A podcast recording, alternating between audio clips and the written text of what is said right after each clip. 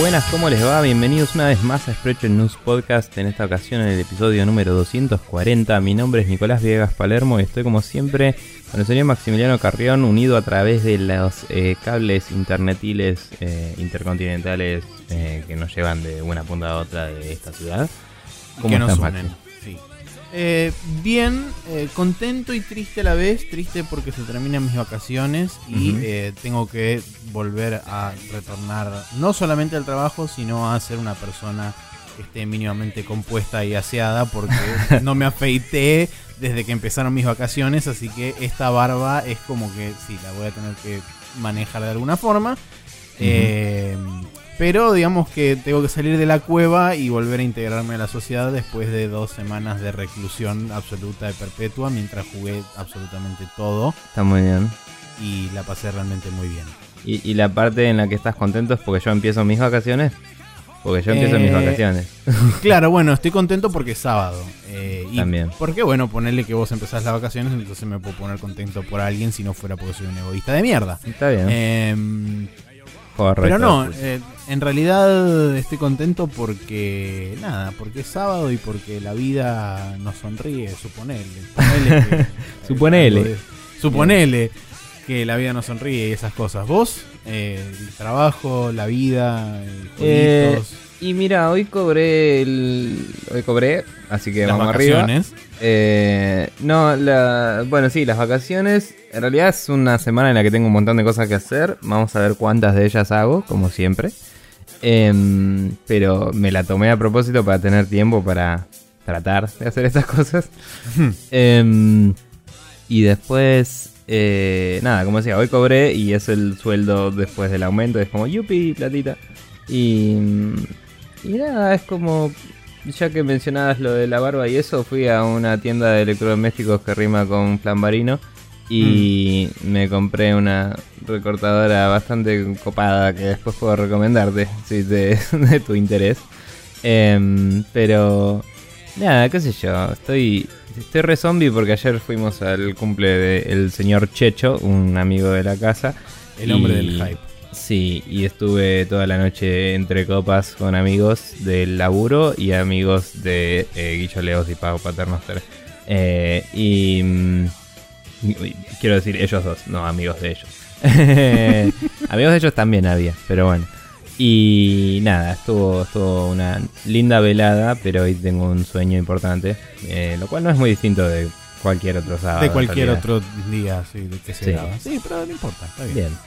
Bueno, eh, vamos a arrancar este programa agradeciendo como siempre a la gente que nos escribe y nos comenta. en este caso fueron un montón de personas, algunas de las cuales nos escribieron un montón de cosas, así que muchas gracias a todos. Eh, tuvimos mails, comentarios en Twitter, en Facebook y todo eso de eh, Santi Rodríguez, Martín Cerdeira con un special movie incluido. bueno, Santi también nos mandó una recomendación. Eh, de Persona No Se Cae, que nos mandó un par de mails y un tema de discusión. Eh, Marce Orosa, Rorro Cistaro, Neko Bacchiani, Román Frontini, eh, Seba Rocco y Carlos Molina, que dijo que iba a pasar a dejar feedback y no lo dejó porque así es la vida. Porque, eso es ley. Es un modus operandi, como bien dicen. Así que muchas gracias a todos ellos eh, y nada, eh, continuamos directamente con los comentarios destacados, que de hoy es un poco largo el asunto. Así que voy a arrancar con el de Rorro que dice, estoy esperando que me llegue la Switch porque llegué tarde y no había stock, así que tengo que esperar hasta el 10 de abril, dice. Mientras tanto estoy chupando el cartucho de Zelda y Nico no para de manejarme con todas las cosas que va contando. Imagino que está hablando en sentido figurativo porque no le creo que pueda estar chupando un cartucho de Switch más de 0,5 segundos por lo que vi por ahí. Pero bueno. Em, y dice. Capaz que lo chupa un poquito todos los días. Y es como que de a poco se va acostumbrando. Es como el veneno de las serpientes. Dicen que si te inyectas de a poquito, muy de a poquito el veneno, después te terminas muriendo igual. Pero bueno. Eh, bueno, dice gracias a Maxi del futuro por el disclaimer de los spoilers. Eh, es probable que hoy haya un poco más de eso. Eh, tampoco te quiero spoilear todo el juego a vos, Maxi, pero es como, bueno, jodete por no comprártelo. pero bueno. Em, después dice, pregunta para Nico, ya que estamos, de los juegos que jugaste, alguno de los party games que ya salieron, vos decís que vale la pena ¿O es más recomendable bancar los anuncios, a los anunciados para más adelante? En caso de ser medio rata y no comprarse todo, dice. Gracias por escuchar mis pedidos y sumar los bizcochitos, pone como postdata. Eh, nada, yo creo que le contesté ahí, no estoy seguro, pero básicamente la respuesta es Sniper Clips, eh, compáralo, sale 20 dólares. Eh, no hace falta que compres nada más hasta que salga un juego que te interese, que imagino que el Splatoon sería una buena opción, por ejemplo. O el Mario Kart, que eh, sale en abril, fines de abril. Mario Kart es probablemente tu siguiente gran compra si estás apuntando al party mismo, porque banca hasta cuatro jugadores en una misma Switch. Así que eso está bueno. Em, nada, la verdad es que el Sniper Clips banca 2 a 4 jugadores. Eh, puedes jugar dos con lo que te viene en la consola usando los dos Joy-Cons y es diversión pura. Eventualmente habrá un video sobre eso eh, de Maxi y yo jugando. Y estamos planeando tal vez otra eventualidad con más gente para probar el modo de 4 jugadores. Vamos a ver si sale o no sale. ¿Qué onda? Es medio... Eh, depende de un par de circunstancias, pero es la idea. Em, bien.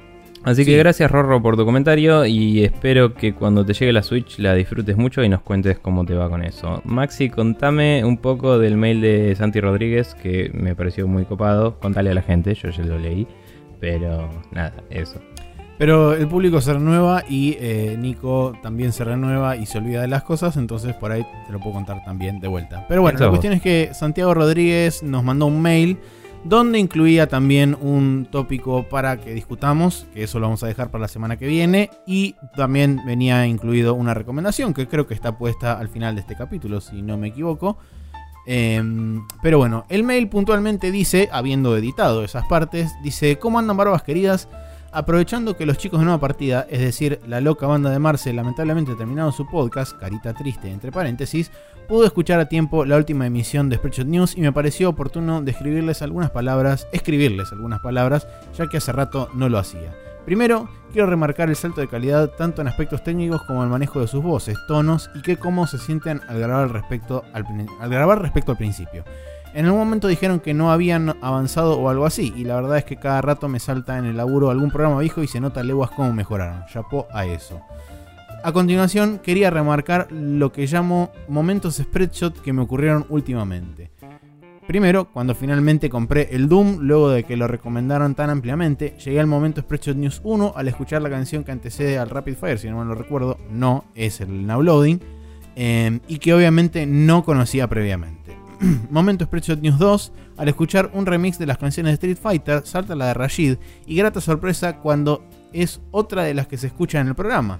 Eh, además, eh, decir que ni sabía quién era Rashid y yo solo sabía que había bajado el compilado por las de Ken, Ryu y Vega.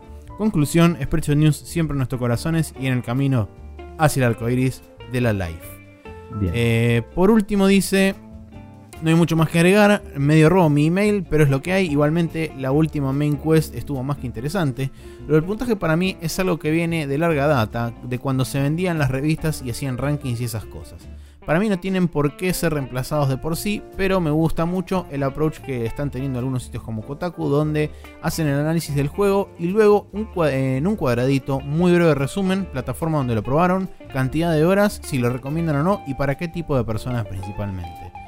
Me pareció curioso el, digamos, porque hace un ratazo largo que no, no leían, yo no leo Kotaku, de hecho hace rato bastante largo que no leo Kotaku, eh, pero me pareció bastante piola ese recuadro que hacen al final. Me, acuerdo que las últimas veces que yo estaba leyendo Kotaku, lo único que decían es, eh, ¿Would you play this? Y es no, o sea, eh, digamos, te recomendaban si jugarlo o no jugarlo, nada más. No te hacían un resumen de pros, contras, un resumen del juego, ni nada de eso.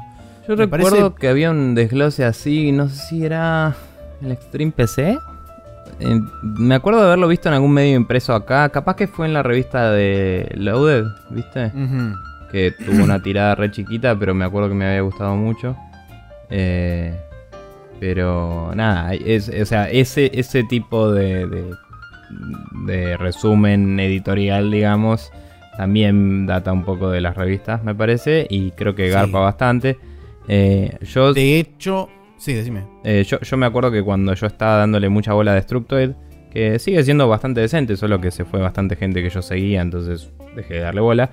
Em, en Destructoid tenían eh, creo que tenían puntaje y al final tenían el típico de lo que está bueno, lo que no está bueno. Y, y en, y eventualmente creo que lo convirtieron directamente en un parrafito que era un resumen de la review. Entonces yo leí el, párrafo ese y si me llamaba la atención, por ahí leí el resto de la review. Y si no, si era una persona que yo apreciaba su, eh, su opinión, capaz que me alcanzaba con eso, honestamente. Y el número, en ese caso en particular, se condecía con ese... O sea, eh, como que el párrafo te explicaba por qué el número, básicamente, y eso me parecía una buena forma de encararlo, porque el número solo no sirve de mucho. Pero si vos me decís, es un 7 porque eh, todo esto está muy bueno, pero falla un poco en esta parte de su premisa, es como que vos puedes decidir si ese es un 7 bueno o malo para vos. ¿Me entendés? Claro. Eh, nada. Sí, hay varios sitios que están empezando a hacerlo del tema de, los párrafos, sobre todo, por ejemplo, eh, medios que no tienen un número escrito puntualmente al final de la review, Caso, por ejemplo, Eurogamer, que desde que adoptó el, formato que, está utilizando ahora, que me parece bastante copado también el formato de Eurogamer que tiene, que tiene este, tres placas que son eh, recomendado, esencial o, eh, olvidable o descartable o algo así. Y em, al lado de ese, digamos, sello que le ponen ellos a la review, tiene una, una, pequeña descripción de un párrafo, como si fuera el párrafo final de la review, que es una suerte de resumen, como decís vos. Lo cual eh, está bien, y de hecho te lo ponen al principio de todo, antes de leer la review. Con lo cual vos lees ese pedacito. Si te interesa más, o sea, si te interesa mm. profundizar aún más lo que, lo que están hablando ahí, te metes en la review y la lees completa. Si no, con eso por ahí te alcanza. Es que en realidad son, son cosas que uno estudia en lengua y literatura como argumentación, digamos. Sí, obvio. Y, o sea, en Destructoid tenían esa intro también, y, pero tenían el intro y la conclusión. Yo siempre iba a la conclusión derecho y era como, no sé, uno se vuelve un pajero y quiere leer cada vez menos y es como, bueno, ya fue, a ver, vamos al grano, ¿qué quisiste decir? Bla, bla, bla, está bueno por esto, está malo por esto. Bueno, ¿quieres saber más sobre eso? Sí, no. Si la respuesta es sí, leo la, review. Si no, es como, bueno, el click te lo di igual, así que ahí tenés. Sí, Pero bueno, en, resumen, muchas gracias, Santiago, por el mail. Muchas gracias por las lindas palabras. Sí. Y eh, nos guardamos el eh, tema de discusión probablemente para la próxima, porque hoy tenemos uno relacionado que nos mandó Pyro, que también le agradecemos sus mails. Eh, yo le contesté el mail personalmente, por eso no lo estamos mencionando acá, pero vamos a tratar uno de un tema que nos pasó en el día de la fecha. Y se, toca un poco tangencialmente con el de Santi y nos pareció mejor separarlos y, tener dos enfoques distintos de un tema similar. Sí, tratarlos de em, dos formas diferentes porque si bien tienen puntos de contacto me parece que apuntan a dos cosas bastante distintas cada uno. Así que nada, Maxi, contame cómo hace la gente si quieren mandarnos tema de discusión como hicieron estas bellas personas o si quieren eh, contactarnos de distintos tipos de formas. Si quieren hacer como lo hiciera eh, Santiago Rodríguez, como Martín Cerdeira, que también nos mandó un mail eh, con un especial move, como hizo Pyro, que nos mandó varios mails, pueden mandarnos justamente correo electrónico a contacto.spreadshotnews.com eh, feedback en general para lo que sea comentarios sobre el capítulo o mismo sobre las noticias que posteamos tanto eh, en Facebook como después en Twitter. Para Facebook pueden pasar por facebook.com eh, facebook.com barra News o por nuestro sitio oficial en spreadshotnews.com donde todas las semanas está el capítulo de nuestro podcast posteado ahí. Y si no, como decía antes, en arroba News está nuestro Twitter, donde también pueden pasar por ahí y dejarnos comentarios breves sobre las noticias que vamos posteando durante la semana. Bien, dicho todo eso, vamos a pasar a hablar de lo que nos compete, que es como siempre los jueguitos.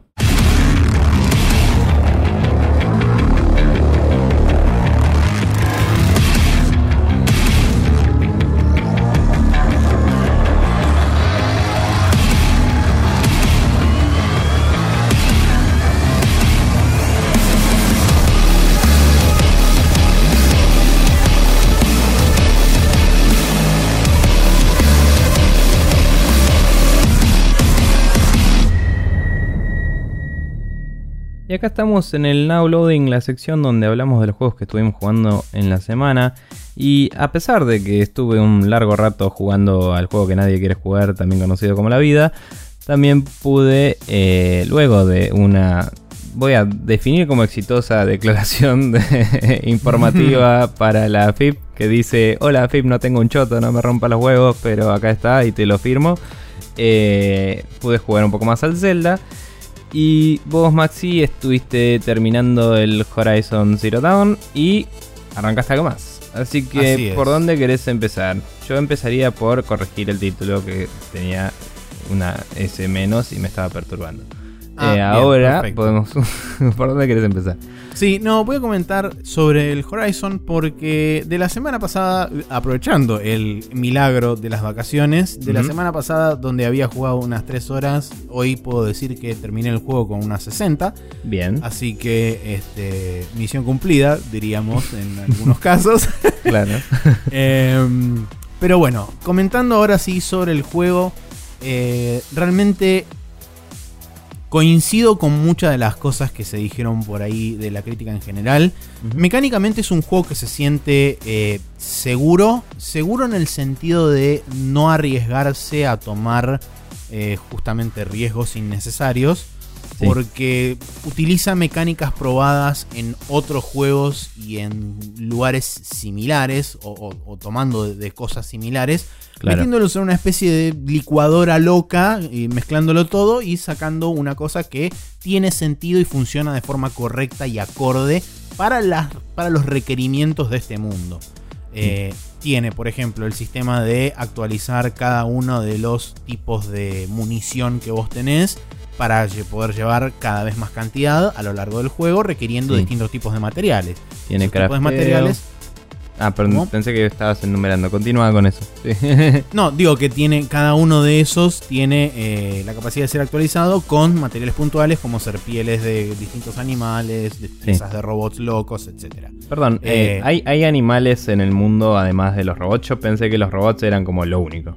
Hay vida salvaje, pero de determinado tamaño hacia abajo, lo cual está explicado en la narrativa del juego. Está bien, es, es o sea, son literalmente dinosaurios, robots y mamíferos, ¿no? Animales, eh, digamos, animales salvajes tenés, digamos, de flora y fauna, mejor dicho, de fauna toda la variedad que puedas incluir del tamaño de un jabalí para abajo.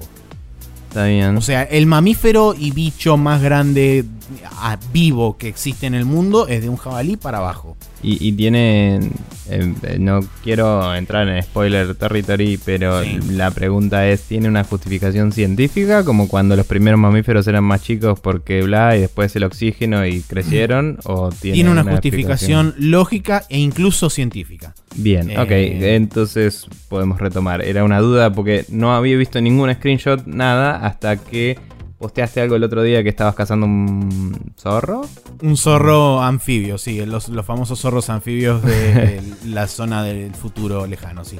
Que, en realidad no es que es un zorro anfibio, del agua. Corre por abajo del agua, sí. Bien, perfecto. Eh, pero bueno, sí, tiene esas cosas. O sea, el juego tiene el junk propio de un open world de cosas de ese estilo. Por ejemplo, bandas de músicos que dejan de tocar y la música sigue sonando porque evidentemente hacían playback y todo ese tipo de cosas. Em, coincido también un poco con lo que decían del tema del lip syncing. Hay un par de side quests que son como bastante secundarias, que se nota que básicamente es como si le hubieran metido la mano adentro de la cabeza del chabón y movieran la boca así, abriendo y cerrando y nada más. Eh, pero en líneas generales, digamos que el lip syncing dentro de lo que son las sidequests principales y la historia en general está bastante bien. Eh, tiene medio un poco de ancaleibalismo por el hecho de apuntar al fotorrealismo y demás. Pero digamos, volviendo a lo que es el tema de mecánicas, eh, el juego funciona correctamente. No, no me pareció nada que hiciera, digamos, de forma superlativa. Me parece que todo funciona bien. Sí, quiero remarcar, y esto me parece que va más allá de este tipo de juego, porque me ha pasado en juegos que tienen enemigos voladores, y lo voy a decir acá públicamente, los enemigos voladores en todo juego son los niveles de agua de los NPCs. Porque son hinchapelotas, son una mierda, no sirven para nada, solamente para hincharte los huevos y eh, son complicados al pedo. Creo que si, si queremos hacer un blanket statement, como le dicen, un saludo a Hover, eh, la, el problema de estos niveles abajo del agua, enemigos voladores, todo eso, es que no están sujetos a la gravedad igual que vos. Entonces, cuando vos tenés. Tal cual, la gravedad es una mierda, señores. se acabó. Eh, no, lo que yo digo es cuando vos tenés un juego que tenés combate eh, melee o. Acá tenés un arco y flecha también. A distancia, sí. Pero seguramente tiene una caída la flecha y todo. Bastante arcadoso, pero sí. Eh, sí, imagino. pero, eh, pero bueno, digo, y tenés enemigos que se mueven eh, hacia arriba y hacia abajo, además de en los sentidos que te mueves vos. Es como que invocar es una patada en la verga, directo. No, no sé, pero bueno. Sobre todo porque esos enemigos únicamente los puedes atacar con ataques a distancia. Claro. tenés, digamos, habilidades que un poco, digamos, como que ayudan, te ayudan a vos para poder tener más facilidad para pegarle, pero no, digamos que es como que me da la impresión de que quedaron un poquito a mitad de camino.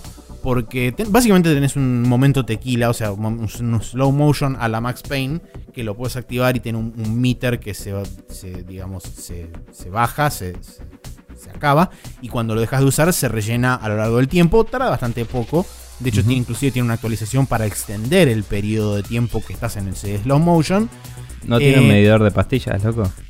No, no tiene un ah, medidor. Ah, así no se puede, loco. ¿Qué clase de eh, slow motion es ese? Pero bueno, la cuestión es que en este slow motion vos podés apuntar con mayor facilidad tanto enemigos terrestres como enemigos aéreos. Y digamos que facilita un poco la operación, pero me parece que, sobre todo eh, a nivel, digamos, escala de progresión del personaje, a estos enemigos te los empezás a encontrar, eh, por lo menos yo me los empecé a encontrar cuando me sentía poco preparado para enfrentármelos, a nivel tanto destreza personal como jugador, entendiendo los controles del juego, como a nivel personaje, la, chabona esta, Eloy, eh, con las habilidades que tenía, que dicho sea de paso, es, una, es un árbol de habilidades que está dividido en tres secciones, que importa cuáles son las habilidades que vas destrabando hasta cierto punto del juego, porque una vez que llegas al nivel máximo del juego tenés todas las habilidades compradas. O sea que en definitiva digamos que todas las habilidades las vas a obtener sí o sí si llegas a levelear, hasta el máximo del personaje. Pero digamos que el camino que vos tomás a la hora de ir comprando esas habilidades te puede facilitar o entorpecer el progreso a lo largo del juego.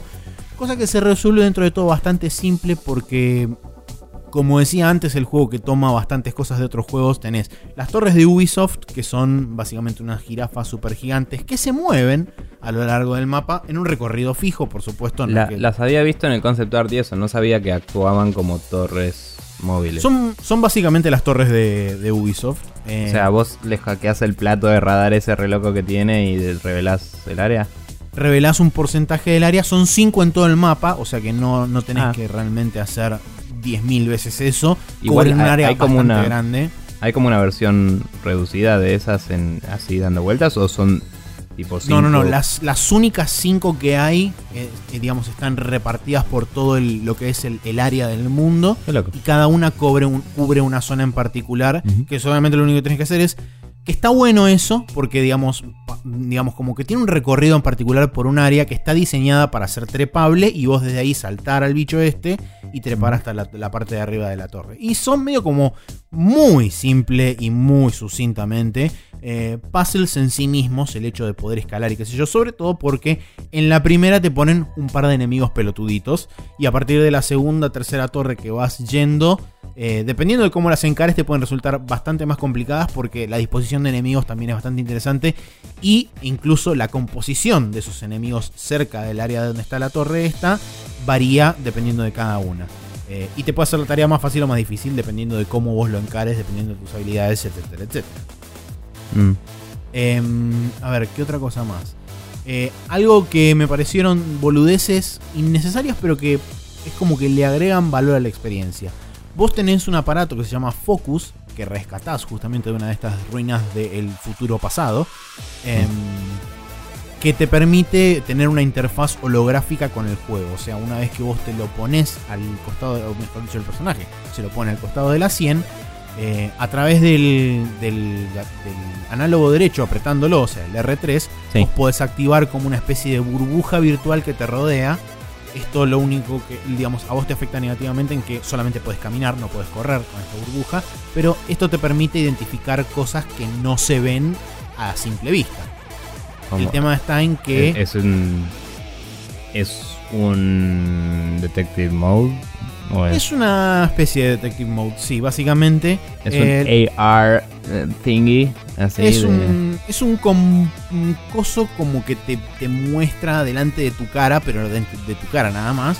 Eh, como una pantalla loca, mística, pero además también te muestra cosas en el, en el ambiente que te rodea, como claro, es, sí, es realidad aumentada. Es, es, realidad aumentada, pero funciona a la Detective Mode, a la Witcher Senses también, un poco, eh, etcétera, etcétera. Pero digamos, lo que tiene copado. Mode, Assassin, Fuaronga. Exacto, sí. Sí. Todo eso. Lo que tiene de copado, digamos, lo puntual que tiene de copado es que el ruido ese sale del. O sea, el ruido de cuando lo activas y lo desactivas, que yo no me había dado cuenta porque como estaba jugando con auriculares, lo escuchaba también por los auriculares. Pero en un momento me sacó los auriculares, lo activé y el ruido de prender y apagar el aparatito sale por el parlante del DualShock. Mm. dije, Ah, claro, porque es como que está a una distancia de, digamos, el DualShock figura ser como la oreja de la chabona. Y me di cuenta de eso porque cuando estiras el arco para tirar una flecha, el, volumen, o sea, el ruido de, estirar, la, de tensionar el arco, eh, sale por el parlante, pero sale incompleto. Es como que le hacen un, fade. Eh, un fade in en el micrófono, en el parlante del DualShock como diciendo, se acerca el, arco del, arco justamente. Claro, como que lo tenés en la mano y al tirar empieza el sonido en el, en el joystick y termina en tus orejas. Exactamente. Bien. Eh, eh, son dos boludeces que no, no, necesariamente hacen algo en particular, pero me parecen que son copadas que las hagan. Esas son cosas que eh, posta te perdés si jugás con auriculares.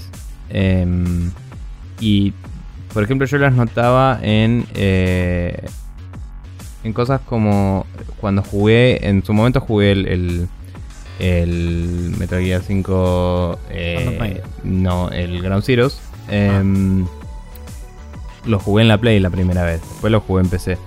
Pero ahí tenía, salía por el parlante cuando prendías el hydro y toda la bola. Eh, y son detalles muy lindos que si sabes aprovecharlos te meten bastante en la inmersión eh, sin, sin tener que tener una super 3D increíble o lo que sea. Es como que es un medio audiovisual y cuando uno se pone a jugar con lo que puede hacer con el audio es realmente zarpado lo que puede lograr. Yo todavía no encontré ningún juego, está bien que nunca tuve un home theater, ¿sí? Mm. Eh, todavía no encontré ningún juego que use tan bien el audio como el Metal Gear Solid 4, que si vos lo jugás con los auriculares de Sony, esos que simulan 7.1, sí. Eh, es impresionante. O sea, es zarpado, anda todo increíble y creo que más allá de que el 5 no tiene tantas cosas scriptadas, entonces es más difícil de controlar y todo lo que quieras, eh, me parece que el 4 tiene un nivel de producción de sonido increíble, que se va a la rechota así al punto de todo el ruidito cuando tu traje se convierte, todas las cosas, todo el feedback sonoro que hay, como el Thread Circle también agarra el sonido y ves que compagina bien. Y cuando tenés puestos los cosas que simulan 7.1, estás escuchando el ruido del mismo lugar que el Thread Circle tiene la onda y toda la bola. Y es como alucinante. Y no te digo que necesariamente sea el juego que más inmersión tuve en mi vida. Tendría que ponerme a pensar cuál es. Pero sí te digo que ciertamente el que mejor lo logró mezclando audio y video. Y ver que traten de hacer eso en juegos nuevos usando este parlante extra que tiene el Play en el control y eso me parece muy copado. Sí. Eh, obviamente que no busca ese nivel de inmersión, pero en la Wii que tenía el, audio en el, en el control, cuando jugabas al de tenis y eso vibraba un cachín y salía del parlante el ruido de la pelota y esa pelotudez atómica era increíble cuando salió. Eh, y nada, creo que, que Garpa ahí que ayuda bastante. Sí, y bueno, eh, puntualmente después de, lo que es la historia, no voy a meterme en detalles, pero sí quiero mencionar un par de cosas porque me parece que son súper destacables. Primero, el juego vale 100% la pena por la historia. Bien. Me parece que la historia es realmente una muy buena historia y estoy de acuerdo con lo que decía Jeff de Giant Bomb cuando lo terminó y cuando habló en uno de los podcasts hace un par de semanas, que decía tranquilamente el juego se podía obviar el, el after credits que tiene y era un juego que era totalmente cerrado, autoconclusivo, que tenía un principio, un medio un final, y termina ahí, y se cierra ahí, y queda todo perfecto, y no hay, no hay realmente nada que explicar. Con, salvo la, este, la contra que tiene, que el hecho de que a propósito hayan dejado un hilo, digamos, sin explicar que yo me lo pregunté en un momento, dije, ¿qué onda esto? Porque no lo están explicando y estaba relativamente cerca del final, en el momento en que te lo exponen. Y entonces dije, no están explicando esto, ¿qué onda? El juego sigue avanzando, continúa la historia, llegamos al final y dije, al final no explicaron qué onda eso. Y el After Credits básicamente se agarra de eso para decir, bienvenidos a Horizon Zero Dawn 2.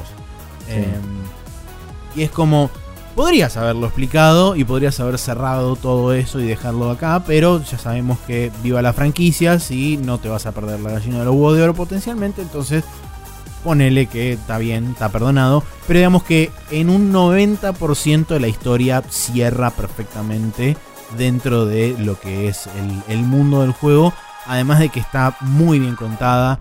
Me rompe las pelotas tener que recurrir a este puntual eh, uso de palabras, pero lo que es el environmental storytelling es muy, muy, muy zarpado y está muy bien hecho. Eh, sobre todo con lo que tiene que ver con nuestro futuro, lo que sería el pasado ancestral de este mundo. Em, porque, digamos, el juego ocurre muchísimo tiempo en el futuro de nuestro tiempo, pero el pasado de ese futuro del juego es un futuro intermedio nuestro. O sea, es como que está entre medio. Post-apocalíptico, como dice. Exacto, es post-post-apocalíptico, básicamente. Eh, no quiero dar más detalles que eso porque justamente parte de la gracia es ir descubriendo todo eso. Em, entonces creo que con eso es suficiente como para decir varias cosas. Además de que el hecho de que el juego tiene un mensaje bastante claro desde la narrativa, el hecho de que los chabones decidieron eh, querer dar un mensaje y el mensaje se transmite bastante bien, creo yo. Em, es bastante interesante y se nota que es la mano, justamente esto lo comentaba con Marce Orosa el otro día que estábamos charlando un toque, cuando me preguntó qué onda eh, cuando lo había terminado. Em, él no lo jugó, ¿no? O sea, te preguntaba. Él no, no, lo jugó todavía. Eh, tenía pensado capaz comprarlo en algún momento. Eh, pero bueno, lo que yo le decía a él es que se nota mucho la mano de que, eh, que esto es un developer europeo. Porque los chabones tienen otra forma de laburar, tienen otra forma de contar las cosas y tienen otra forma de plantear un montón de, de interrogantes, de contestar esos interrogantes y de como ir a buscar algo, tipo yo me pongo un objetivo y digo quiero decir X, los chabones van y lo dicen, no es que se andan con vueltas y terminan en la nada misma de mira qué linda historia. Quizás hay alguna forma de armar un tema de discusión sobre eso, pero es un poco también lo que lo que me pasa a mí con los cómics europeos, digamos, comparados con los cómics yankees, eh, que también lo mencionan mucho los chicos de rayos catódicos, ¿no? Pero digo, vos lees una historieta de Tintín, ponele, es una aventura autocontenida en 48 páginas que tiene una historia y que te cuenta y que los personajes tienen sus tienen sus defectos que no están ahí para cubrir la diversidad necesaria para tirar una cosita y que nadie te demande, sino que el Capitán Jado que es un borracho de mierda porque eh, porque sí, porque si vivís en Francia hay vino y si tu viejo era un capitán eh, en una época en la que la vida era dura, capaz que le daba el vino hasta quedar en el piso, ¿entendés? Claro. Entonces, eh, esas cosas tienen otras sensibilidades, otras movidas que nada, generan hoy, eh, siempre fueron interesantes en mi opinión, pero hoy generan un contraste con la máquina de hacer chorizos que es Estados Unidos hoy en, lo que es videojuegos. Y creo que tiene también bastante que ver con lo que decía antes de, esta búsqueda de la inmersión con cosas sutiles y todo eso. Eh, más allá que una cosa es historia y otra es inmersión, digo. Pero la, presentación de cómo haces las cosas, cómo, cómo se desenvuelven las acciones, cómo se muestra todo. Eh, o sea, como decía el ejemplo de Metal Gear, es tipo, eso vino de Japón, de un chabón que tiene muchas influencias occidentales. No podría haber venido de Estados Unidos, algo así. Y esto, eh, por lo que me contás, tampoco. Personalmente, veo mucha influencia del marketing de Estados Unidos en este juego y por eso me atrae menos de lo que me lo venden la gente. O sea, la gente me está vendiendo más que Sony este juego porque yo veo el marketing del juego y me suena súper genérico. Eh, la presentación inicial me pareció interesante, la primera vez que lo mostraron. Pero cada vez que lo mostraban más, me parecía un juego re bla. Y ah, me, lo está vendiendo mucho más. Claro, me lo está vendiendo mucho más la gente que me cuenta del juego que Sony y eso me parece que es un problema que tienen que resolver a nivel marketing. Pero bueno. Eh, tendrían que dejar que cada una de las regiones marketinee sus propios, o digamos, marketinee los juegos que nacen de sus propias regiones. Sería más difícil, estoy de acuerdo. Quizás tendrían que analizar. Sí, o sea, el tema es este. Yo creo que si Europa publicita su propio juego a Europa va a salir bien. Si lo publicita a nosotros, creo que también va a salir bien porque tenemos más en común con ellos en muchos aspectos que con los yankees, a pesar de que tengamos tanta influencia yankee. Pero a los yankees por ahí no se lo vendes si no le decís matas dinosaurios robot, qué sé yo. Eh, tienen otras cosas en la cabeza. Y bueno, lo último que voy a comentar que es algo o sea, me dio la impresión a mí, a pesar de que no es algo que afecta súper pesadamente al juego ni nada de eso, digamos que no, no, afecta negativamente a la historia, qué sé yo, pero es como una idea subyacente a lo largo de la gran mayoría del juego, y es el hecho de eh, lo que puse acá, básicamente que el malo, entre comillas, sea un hombre y la buena, entre comillas, sea una mujer. Y esto es generalizando un montón, ¿eh? No, no tomen esto como, digamos, como ley ni como nada de eso, sino que simplemente una trama subyacente que a lo largo del juego es como que de a poco te vas dando cuenta de que hay medio como una estereotipación hacia este, este digamos, este blanco y negro, si querés, de el hombre hace todo mal y la mujer hace todo bien. Que a mí me, no te digo que me jodió, pero digo, no era necesario realmente hacer esto. Eh, Sí, o sea, hay que ver cómo lo trataron justamente siendo, eh, como decías, un developer europeo, porque ellos mismos suelen manejar de forma más... Em, menos en tu cara y menos sentirse que están tildando una cajita. por eso te digo que en ningún momento lo, lo, sentí, digamos así, en la cara, pero sí es como que a lo largo del juego, como que van apareciendo ejemplos de esto y como que te va de a poco cayendo la ficha y cuando llegas al final es como... Ah, por, ahí así es el feminismo europeo. ¿Qué sé yo? Puede ser, sí. Eh, menos eh, te prendo fuego en tetas y más, eh, no sé, trata de mandar un mensaje. Y no lo digo particularmente por nuestro país, lo digo por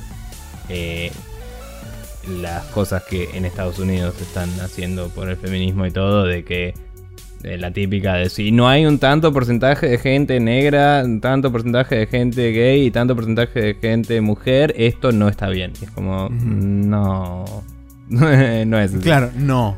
Tipo, no es así. Si estás haciendo un juego de la Segunda Guerra Mundial, la mayoría de los soldados son hombres. Y, y pendejos y, y bueno, y, la pasan mal. Exacto. Fin, por ejemplo. Pero bueno, no importa. Em, Pero bueno, nada eso, Horizon. Bien. Eh, copado, me lo vendiste mucho más, como decía, de lo que venía entusiasmado hasta ahora de jugarlo o no. Y capaz, si te copas mucho, te lo pide prestado. Si no, lo compraré eventualmente. Em, bien. Eh, yo seguí con el Zelda. Eh, no recuerdo honestamente si la otra vez mencioné el problema con el Draw Distance. Me parece que no me mencionaste lo, del Draw Distance. Sí hablaste de la Master Sword. Bien. Eh, lo del Draw Distance fue una cosa que me pasó antes de la semana pasada y me olvidé de mencionar. Que es que vos eh, en este juego tenés la distinción muy copada, como han notado en varios videos y en distintas personas y eso, de que vos te subís a las torres y, y revelás el área, ¿no? El mapa. La geografía. Eh, ¿qué, cosa, perdón? Revelás la geografía del área. Revelás el mapa, pero no las acciones para hacer, las sidequests, las cosas que hay para encontrar y eso, diferenciando o sea, zarpado de eh, haciendo, haciendo una marca, eh, una marcada diferencia entre este juego y eh, Far Cry o Assassin's Creed o Shadow of Mordor o cualquier otro juego. Horizon, etcétera. que siga Horizon también aparecen los iconos de las Claro. Entonces es como que básicamente lo que hace es decirte, bueno, ahora te vas a perder menos. y te dice los nombres de los lugares porque son importantes porque hay muchos NPCs que te dicen... Te nombran los eh, lugares. Claro, tipo, si vas para el tal lago y doblas para ahí, dicen que se perdió alguna vez un cosa y te dan una quest de encontrar un shrine que está un poco más oculto que los default, capaz. Em, entonces, esa forma de revelar el mapa hace que básicamente te incentive la exploración. Si hablé de cómo revelar todo el mapa a la vez, te puedes jugar en contra porque no sabes dónde estás parado después. Pero eh, ya te vas ubicando con los landmarks y es otra cosa. Em, después ¿Qué tiene que ver esto puntualmente con el draw distance? Bueno, yendo a eso, eh, cuando revele una de las torres, em, la que, una que está cerca de Death Mountain, eh, miré hacia abajo a lo lejos y veía uno de los shrines y lo marqué con, con un botón marcas un waypoint en el mapa que mientras estás jugando no lo ves, lo ves en el mapa nada más, pero si usas zoom aparece como un indicador mientras estás usando la tablet. Como que la tablet tiene una realidad aumentada, digamos. Los Binocu tablets, claro, sí. Sí. Que está bueno porque si jugás sin el HUD, o sea, sin el minimapa y todo, tiene sentido que la tablet, que es una cosa tecnológica mágica, pueda proyectar sobre el espacio 3D algo, ¿no? Y, si estás jugando sin ninguna otra parte del HUD, excepto los corazoncitos, que es la única parte que no puedes habilitar, está bueno eh, usar eso y tipo, vas mirando y es tipo, bueno, tengo que ir para adelante y a la derecha y vas y cada tanto te fijas. Es, interesante. El problema de esto fue que yo marqué en el mapa este templo. Eh, vos cuando pones la marca puedes apretar el botón menos para entrar al mapa inmediatamente y si estás en. Si lo hiciste justo después de haber marcado algo, o sea, tiene como un umbral ahí de tiempo, directamente te centra ahí en vez de centrarte en link. Eh, Copado. Que te deja, si querés, cambiar lo que marcaste por un iconito. Entonces, si vos, si, si, vos ves un boss, ponele. no sé si es un boss, pero un Lionel, estos enemigos que digo que son resarpados. Ah, yo lo que estoy haciendo es lo marco, si lo veo de lejos, aprieto el menos y cambio la marca por una calavera. Y es tipo, no tengo, no estoy gastando. ¿Qué qué? Muerte cerca. Claro, es, tipo, lo marco como es un boss, ¿no? Em, la calavera clásicamente definiendo un boss en el Zelda. Em, entonces es como que no estoy gastando uno de los cinco eh, indicadores que puedo usar que se marcan en el mapa y lo dejo marcado. Entonces nada, apreté el menos para ver el templo donde estaba, para ubicarme un poco cómo ir, porque no estaba seguro. Y veo que la marca está. Perdón por el bostezo. Te eh, Bien. Eh, la marca está muy cerca de otro shrine eh, que, había ahí cerca. Y me parece muy raro eso. O sea, no suele haber dos tan cerca. Entonces digo, bueno, y me mando. Tipo, me tiro así de la torre con el coso para planear.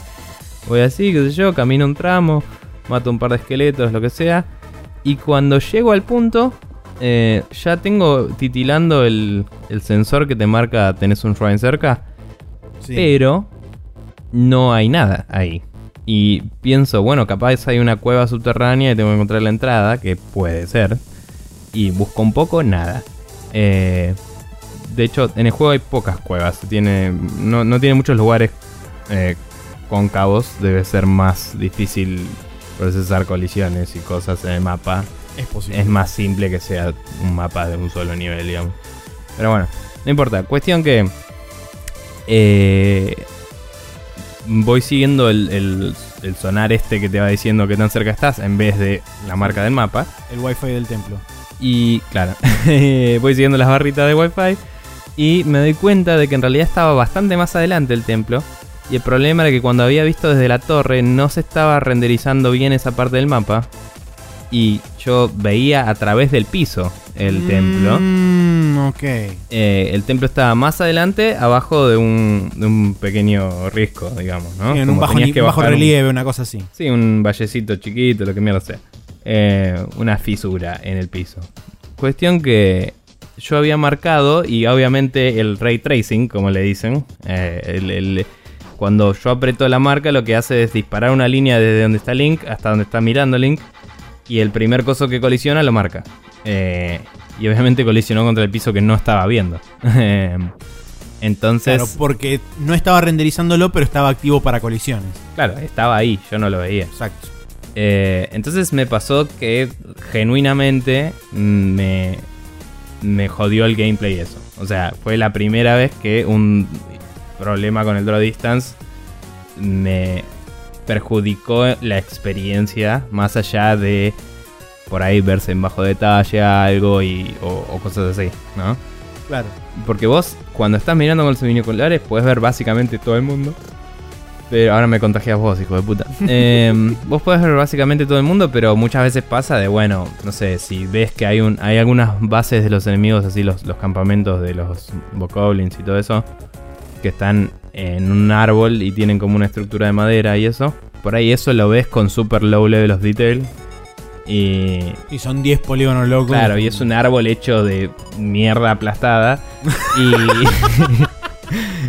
y nada, y es como, como que está esculpido de, la plastilina más barata que viste en tu vida, ¿viste? y todo así borrada la textura, todo. Em, te digo, por ahí ves eso, pero es más o menos de tipo, bueno, es un árbol y, lo ves. Pero cuando ya directamente tenés un problema de no se renderizó una parte del piso, pero los templos se renderizan. Los templos se renderizan todos porque claramente están en otro layer de renderización y se aseguran de que los veas para que los puedas marcar. Que está bien que hagan eso. Entonces, esa cosa me jodió un poco. Eh, pero bueno, hablando de temas técnicos del Zelda, salió una salió un parche ayer. Sí, lo leí eh, justamente el otro día. Que subió bastante el frame rate, según dicen. Vi un video demostrativo y. ¿Subió o estabilizó? Que es distinto. Eh, estabilizó en la Switch. tengo entendido que estabiliza bastante también en la Wii U, pero yo vi un video de Switch, no tengo idea. Así que quienes lo tengan pueden bajarse el parche. Eh, todavía no lo probé, pero vi un video y básicamente en el Lost Woods podés moverte sin premiar, lo cual es zarpado porque está lleno de pasto y árboles y es como la concha de tu madre. Em, y, y nada, y la verdad es que hoy prendí la Switch y dije, ah, voy a poner a bajar el parche que sé yo. Prendo la Switch, ya estaba bajado el parche y tenía abierto el Zelda suspendido yo, entonces lo cerré y se instaló. Y listo, ya está parcheado. Lo hizo todo solo. Y fue como, nailed it. Perfecto. Eh, a diferencia de la 3DS que tenés que ir, apretar, bajar, qué sé yo, te pone musiquita de fondo súper repetitiva que te hincha las pelotas, tarda un rato. o sea, una experiencia de uso muy copada. Eh, la, banco a pleno. Em, no sé si también te baja todo en modo tablet. De la misma forma, yo la tengo acá enchufada cargando, por eso se, ve que, se ve que priorizó y dijo: Puedo hacer esto sin problemas. Claro. Eh, Además de no recuerdo al Wi-Fi constantemente. ¿Qué qué, perdón? Además de que la tenés conectada al Wi-Fi constantemente. O sea que ni bien claro. que bajaron, que se activó el parche, sí, sí. lo bajó y listo. Claro, lo que digo es el sleep mode en tablet. Probablemente puedas configurarlo para que no haga nada más que estar en sleep mode. Eh, pero cuando está enchufado no puedes aplicar el AirPlay Mode como mostramos en el video que sacamos. Así es. Así que está siempre activo y, funciona igual que en realidad también lo hacía la Wii U, viste, que te bajaba todas las cosas. Pero a veces la Wii U te pedía instalarlas a mano y todo eso. Y acá parece que eh, es un poco más automágico todo. Así que interesante. Em, tengo que seguir jugándolo, la estoy pasando súper bien como siempre. Hice un eh, en el mapa hay unos laberintos eh, que no estoy seguro, pero creo que eso también es algo que viene del 1. No lo sé. Em, y ¿Los laberintos? No, la verdad eh, por lo menos del concept art del 1 me parece que vienen. Eh, no estoy seguro. Cuestión que. Nada, básicamente fui a un lugar a ver cuánto me costaba hacer una armadura que es medio falopa, así re loca. Y me costaba un montón. Tenía que tener unos ítems en particular que son de los guardianes, digamos. Eh, que son esos, esas arañas locas mecánicas que hay en todos los trailers y todo. Y ya que estaba ahí, veía que estaba un laberinto que ya había ido una vez. Eh, dije, bueno, voy a hacer el laberinto. En ese laberinto me había pasado otro problema de Draw Distance antes. Que vos lo ves y estás muy alto. Puedes tirarte y aterrizar arriba de él y caminar por las paredes. Y dije, ah, la rehice. O sea, estoy haciendo la gran. hago el gameplay como se me canta y puedo llegar a el templo que hay adentro del laberinto. Vos ves que hay un templo de estos, un shrine de estos. Eh, y lo ves de lejos, lo puedes marcar todo hay como una ventana así que decís, eh, si me tiro y llego, puedo caminar por las paredes, salto y me meto ahí. Bueno, me tiro, llego, voy por ahí. Hay unos, unos tipos de guardianes que vuelan que tenés que esquivar porque si te ven con su... Tienen como un spotlight, eh, así la gran Metal Gear, y si te ven empiezan a tirarte láser a lo loco. Creo que tienen menos vida que los otros, pues son más livianitos, son drones básicamente, pero no, no probé matarlos todavía. Cuestión que voy ahí, salto así entre todas las paredes, me fijo de no caerme, medio cuidado así todo. Llego hasta la puerta del templo y tipo hasta el lugar donde está la ventana esa. Y resulta que tenía rejas y no las había visto por el draw distance. Ah. Y es como la concha de mi vida, ¿qué hago ahora? Y aparecía una voz que decía, vos que llegaste al laberinto, no sé qué, este es un desafío, bla, bla, bla. Y y es como tenés que encontrar la entrada. Y me pareció también algo que arruinó un poquito una experiencia de que yo ya, ya tenía esa sensación de engañar el juego que te da hacer cada cosa que haces en este juego de, de tipo agarré y sumé uno más dos y saqué cuatro de alguna forma. tipo, eh, ya tenía esa sensación de, de, reward en mi cabeza, ¿viste? Y cuando llegué no pude. Entonces, bueno, me mandé de nuevo y hice el laberinto. Y ahora pasa a la sección spoilers. un poco. Maxi del futuro nuevamente salvando al mundo del spoiler y haciendo un bien por la humanidad. Para evitar cualquier tipo de spoiler sobre Legend of Zelda Breath of the Wild, por favor salten hasta una hora, 7 minutos y 30 segundos aproximadamente. Muchas gracias, nos vemos la próxima. Saludos y que les garúe fino. En el laberinto llego a la puerta, tipo, entro bien esta vez. Y apenas entro hay un guardián y digo, ¡Yay! Tipo, nunca me había enfrentado a uno y destruido a un guardián. Eh, pero me habían dicho que la clave está en que si vos timeas bien un parry no te rompe nada un escudo. O sea, el escudo no se rompe para nada. Eh, eso básicamente eh, lo que significa que si timeas bien le puedes devolver el rayo láser. Al, guardián. Y un guardián que está entero, que camina y todo, tenés que devolvérselo tres veces. Y uno que está enterrado, medio hecho mierda, eh, una sola vez y lo matás. Entonces dije, bueno, voy a hacerlo del parry. Eh, primero lo que me pasaba era que el timing tiene como un cue auditivo. el timing iba de lento a más rápido, más rápido, más rápido. Y como que vos vas siguiendo el ritmo y te parece que va a disparar en un momento y tarda un cachito más. Entonces casi siempre hacía el parry antes de que me dispare y me la pegaba de lleno en la jeta. y, y ya no llega a matarme de una casi. Sobre todo si me comía alguna comida que me dé más corazones o algo. Pero es como que inmediatamente por ahí me gasto una feria o algo para que no muera. Eh, claro, sí. O sea, ya me hace pija. Te deja prendido fuego, es todo un garrón. Si tenías algo de madera encima, se prende fuego y arde y muere. Em, pero bueno. Cuestión que después le empecé a pegar al timing un poquito más. Eh, pero no era un perfecto barrio, o sea que te hacía pija el escudo. No, en el sentido de eh, no abrirlo antes de tiempo. Ah. Entonces no llegaba a abrirlo a tiempo y un solo rayo láser no te hace nada, pero destruye tu escudo, no importa la defensa que tenga. Lo destruye. Ok.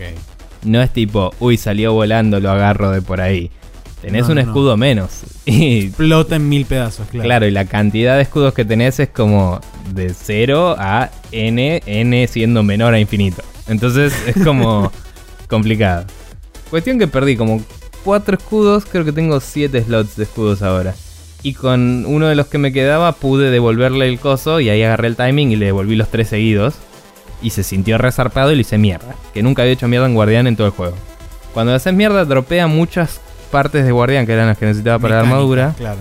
Eh, que es, una armadura de guardián, digamos, que te sube la defensa contra los guardianes y es así. Es de las más pesadas del juego. Creo que no es de metal, es medio de piedra, lo cual haría que en una tormenta eléctrica no necesites desequiparla, si no me equivoco. Eh, puede que esté mintiendo y sea de metal, pero en el juego, viste, si viste la charla que hablan del arte y todo el juego, es como que las cosas de metal brillan a propósito para indicarte, esto es de metal, y esto no hace eso. Em, cuestión que dropeé un montón. Y dije, ah, bueno, genial. O sea, claramente hay que matar a los guardianes. Porque vos puedes agarrar de los que están muertos alguna parte, pero agarras una sola. Y cuando matas uno te tira un montón. Ok, lección aprendida, me pongo a dar vueltas por el laberinto, no tengo idea de qué hacer para llegar al final. Justo por pelear con el guardián tenía equipada la ropa del héroe, que es tipo la remera azul. Que la remera azul te da, te deja ver la vida de los enemigos cuánto tienen. Eh, entonces, teniendo esa remera equipada, dando vueltas por el coso, empiezo a ver a través de las paredes vida de enemigos que están por ahí. Entonces digo, bueno, voy para allá, hay algo. Tipo, si hay un enemigo, hay algo. Y nada, un par de murciélaguitos, boludeces. De golpe un guardián en el piso. Que, de eso que solo hay que devolver una vez. Eh, en vez de romper más escudos al pedo, le, lo cagué a palos. Tipo, tenía 500 de vida. Me escondía un poco y le iba pegando con algunas armas que lo stuneaban. Eh, que eso, eso es otro spoiler más, no importa. Em, pero bueno, cuestión que. Digo, bueno, capaz tengo que matar todos los guardianes que hay y se abre la puerta del coso, no sé cómo funciona. Dando vueltas así, descubro una escalera, subo la escalera y entré al templo por adentro.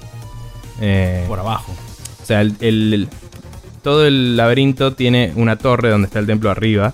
Ah, ok. Entonces entro y subo a la torre y entro desde, o sea, entro por el costado ya estando adentro de la reja que vi al principio. Bien, bien, bien. Y, y ahí veo el templo. Entonces pongo la tablet loca para que marque el lugar. Entro, me agarro lo que me da el, el templo, que es un casco bastante zarpado. Eh, y es como, eh, felicidades, laberinto Yupi. Y cuando salgo veo que se abrió una compuerta, se abrió la reja para que pueda salir de ahí y entrar fácil si quiero y se abrió una compuerta en el piso que tiene corriente ascendente, como diciendo, acá puedes subir hasta donde estás. Entonces yo digo, será un shortcut para el piso de abajo cuando entro al laberinto. Entonces me tiro con el, con el paraglider para bajar. Y cuando llego abajo de todo veo que era un subsuelo abajo del, abajo del laberinto lleno de guardianes. lleno hasta las bolas. y estaban todos desactivados, pero como que como que dije, mmm, no sé cuántos. ves se activan. Claro, no sé cuántos de estos están vivos. Si me acerco, me muestra la vida de los que están vivos por la remera que tenía puesta. Y me acordé que un amigo había dicho que podías, eh, usando magnesis, eh, que es el magneto loco, golpear a los guardianes y mover a algunos de los que están en el piso. O sea, como que los levantás y puedes agarrar más drops que hay abajo de ellos.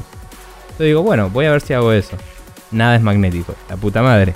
Me fijo el estasis y veo que solo se highlightean los que son movibles. Eh, entonces digo, ahí está, esa es la mía. Y ahí me doy cuenta que, eh, o sea, capaz que los otros son movibles pero no estasiciables.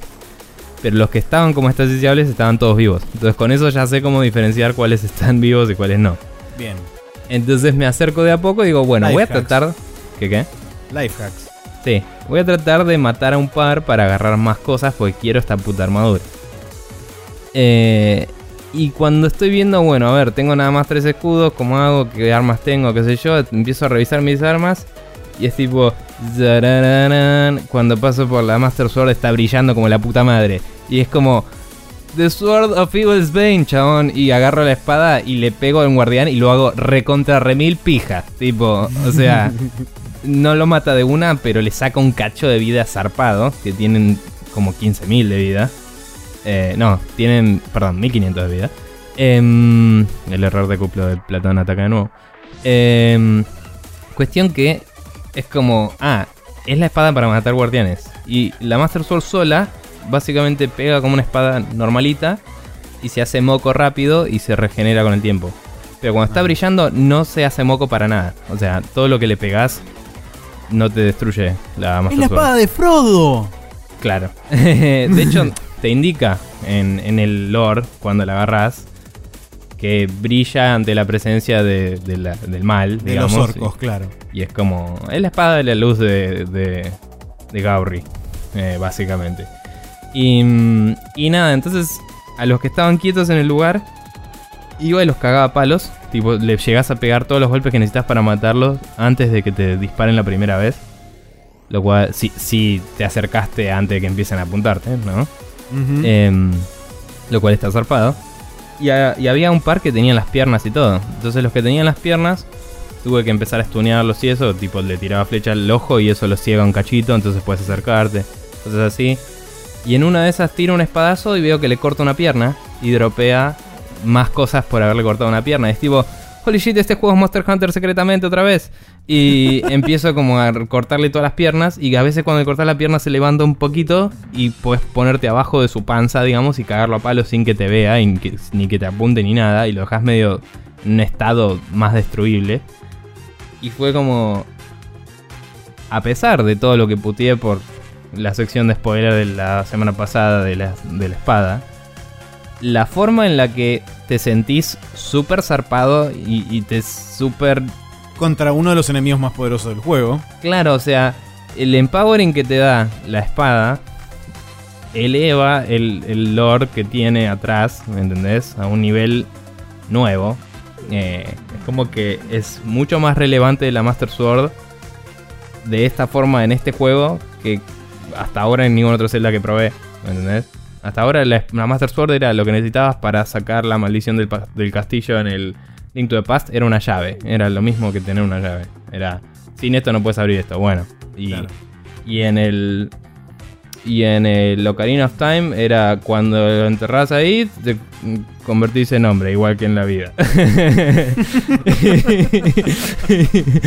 y, y nada, pero nada más, ¿viste? Y en este juego es como si peleas contra el mal con la Master Sword, sos el héroe de la leyenda, ¿me entendés? Y eso es zarpado. Fue una sensación increíble que creo que... No, sé si sería tan lograble si la espada, cuando no le pegas a algo inherentemente maligno, cuando no le pegas a algo maligno es una espada chota. Y yo, a mí me hubiera gustado que fuera un poco mejor y se rompa más fácil de última, o algo así, ¿no? Pero la verdad es que tal vez este efecto lo lograron después de fine-tunearlo un rato porque es increíble cuando te das cuenta de que puedes usarla contra los guardianes y los haces moco y no se rompe y no necesitas otra arma. Es tipo, ya está, esta es la el arma definitiva contra este Es la anti-guardianes. Claro, y, y me voló bastante el bocho. Igual necesitas un buen escudo para... O sea, necesitas escudos porque igual te llegan a tirar tiros los que se mueven y todo. Pero en este lugar que era como un cementerio de guardianes, podías esconderte atrás de otro de los que estaban muertos. El chabón no podía dispararte, entonces cuando se acercaba le dabas. Hay, estrategias y realmente con solo la Master Sword puedes salir triunfante. Y es, es una sensación, como decía, zarpada, porque hasta ahora en todo el juego se te enseñó que las armas es algo que es un recurso descartable, que no es muy relevante, que vos lo único que tenés que hacer es saber más o menos qué usar contra qué y nada más. Y acá es como sos el puto héroe y estás cumpliendo tu rol librando del mundo del mal. Y es como zarpado. Eh, nada, buenísimo. Y en ese sentido fue como, ok, se redime bastante la Master Sword. Sigue pareciéndome imbécil la forma de agarrarla. Sí, por supuesto. Pero, Una cosa no quita la otra. Pero ahora es como como que decís. Es más interesante todavía la idea de ver los speedruns, a ver cómo carajo hacen sin esto, porque. Porque Ganon y los bosses también son así. O sea, yo, yo sabía que lo podía usar contra los bosses de los, de los dungeons. y estoy, estoy esperando, todavía no hice los otros dos. pero no se me ocurrió que iba a ser contra los guardianes también. En parte porque la corrupción, entre comillas, se ve como una cosa medio negra, oscura en algunos lugares del mapa. Y los guardianes técnicamente están corruptos por Ganon y por eso se ven con la luz roja en vez de la luz azul, básicamente. Porque Tron.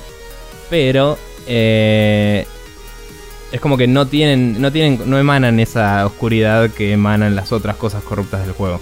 Entonces como que no lo asocié. Es como que está dentro del core y no lo ves. Fuera de todo eso, termino de matar así a todos los que había y farmeo un montón de cositas. Y veo que hay unas partículas volando en el aire, que es lo que pasa cuando hay una Blood Moon. Que las Blood Moon son. Hay fases lunares en el juego. Que no las vi a ver qué onda, si son más o menos realistas. Imagino que sí, porque para qué modelarlo si no lo vas a hacer bien. Pero hay una fase lunar que es luna llena roja. Y cuando pasa eso, todos los enemigos que mataste en el mundo respawnean. Que está bueno porque, por un lado, significa que es bastante persistente. Vos podés limpiar un campamento y cada vez que pase por ahí no te van a joder más. Hasta que reviven. Pero cuando reviven, también reviven a veces los spawns de algunas armas que están en ciertos lugares. Eh, tipo, en este laberinto había un arma que yo ya tenía una. Pero había un arma así enterrada en una piedra que hay algunas en el, mundo que puedes agarrar y esas respawnean, me contaba un amigo. Entonces esta es una espada de fuego de dos manos que está resarpada. Así bien, bien japonesa, viste que tienen como esa forma medio de fueguito. La... Sí, la misma espada tiene forma de flama. Sí, y, mm, y nada, esa espada está zarpada para, por ejemplo, ir por la nieve. Como decía la otra vez, te lo pones en la espalda y vas reservado y nada. Entonces es como que respawnea todo eso y vos puedes volver y farmear bichos y todo. Y, pero también obviamente puede ser un problema. Entonces estaba en este lugar lleno de guardianes, estaban a punto de respawnear. Puse madera en el suelo, hice un fueguito con la espada de fuego. Em, me puse a esperar hasta la mañana. Pasó la Blood Moon, respawnearon todos y los volví a farmear a todos. y, y obtuve todas las partes necesarias para hacer por lo menos una parte de la armadura, porque es posta muy caro, es una de las últimas armaduras del juego. Eh, y supongo que ahí termina la parte de spoilers. Y volviendo de la parte de spoilers, eh, conseguí un montón de partes que necesitaba para la armadura que quería en el laberinto mágico. Volví y veo que me alcanzaba para hacer una de las tres partes de la armadura. Y fue como, anda a cagar. Pero bueno, o sea, tengo un montón de todas las partes, pero hay una parte en particular, un, elemento que necesito, que para cada parte necesito como 9 y tenía, em, no sé, 15. Y fue bueno, puedo hacer una de estas tres. Y me hice la pechera. En el laberinto había encontrado algo que tenía la misma bonificación, pero no es del mismo set. Entonces no sé. O sea, se suman, pero si necesito las tres partes de la armadura para tener una bonificación extra. Eh, no, no va a servir esta con las otras. Y y nada, y esa parte que encontré en el laberinto, un amigo me dijo que hay alguien que la fabrica también, porque es como una joyería. Es, es, un headgear que es una corona. Eh, y después parece que hay aritos y cosas que son headgear también, que no son de set, pero te dan bonuses bastante zarpados. Entonces es como... Eh, este es un headband que parece unos laureles con un diamante y, y te da protección contra los guardianes, por ejemplo. Eh, y después hay otros que te darán otras cosas. Pero bueno, nada, eh, pude hacer la pechera de la armadura, pude upgradearla una vez también, con todos los otros elementos que tenía. Que eso se hace con la Great Fairy. Y, y estoy, en, estoy medio, no es que... No es que estoy dilatando el juego, pero es como... ¿Voy a otro, a otro dungeon o voy a buscar la armadura esta que vi una vez. Y dije, voy a hacerlo de la armadura primero. Y entonces ahora tengo que farmear un montón de cosas y, dar vueltas por el mundo. Pero con todo lo que descubrí en el laberinto eh, se vuelve interesante. Y en el laberinto obtuve también un cacho de otra armadura, que es la armadura que ganas en los laberintos, que un amigo me contó de que va y está bastante buena. Y, y también es difícil de apreciar, así que hay que farmear otras cosas para eso. Lo cual eh, para eso todavía no estoy listo porque digamos que tiene mucho que ver con las calabritas que va poniendo en el mapa. Em, pero bueno, Zelda está todo buenísimo. Eh, aguante, me encanta. Tenés que jugarlo más. Eh, y porque lo jugaste un poquito en mi casa, eh, yo creo que o, te seguís viniendo y lo grabamos para YouTube y la pasamos bien los dos, o comprate la Switch y dejate joder. pero la Switch me la voy a comprar en su debido momento, pero me la voy a comprar. Está muy bien. Eh, pero nada, increíble, aguante todo. Y eso es todo sobre el Zelda. Vos tenés un juego más, ya nos estamos yendo a la mierda, pero dale. Sí, pues justamente por eso pensaba dejarlo directamente para la semana que viene. Además, tampoco jugué demasiado. Habré jugado, no sé, una hora y media, dos. Así que prefiero directamente guardarlo para la semana que viene, jugar un poco más y tener un poco más de qué hablar. Eh, así que, listo, ya, ya lo borré, así que nunca existió. Bueno, ok. Bien, entonces dicho todo esto, que fue un montón de cosas, eh, por si no escucharon la parte de spoilers, con cacho y hablamos mucho del Horizon también. Eh, vamos a pasar a la siguiente sección que es el Rapid Fire, donde hablaremos de las noticias de la semana.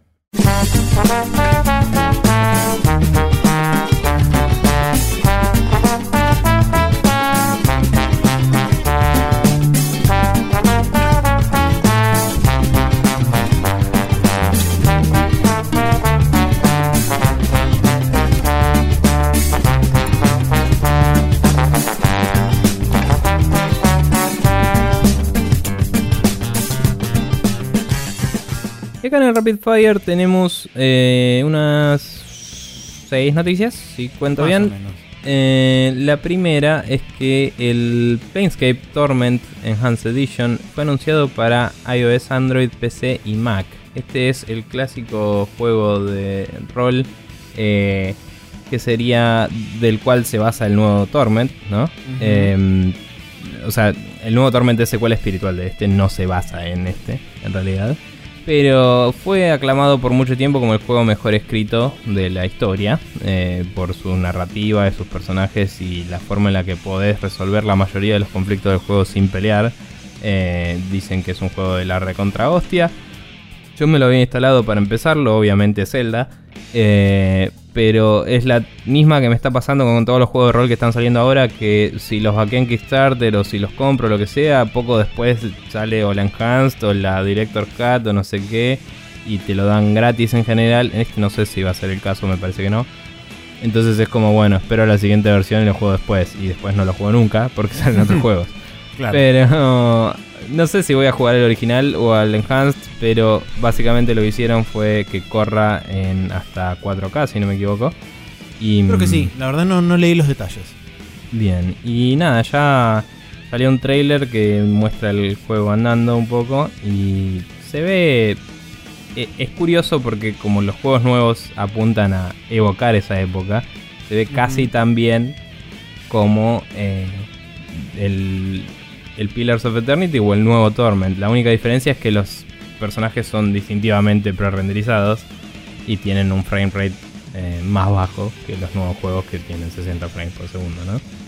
Eh, pero nada, la verdad es que eh, un clásico muy, aclamado por la crítica, accesible en GOG y otros sitios como por el estilo y nada, creo que unos ¿Cuánto estaba? ¿10 dólares? No.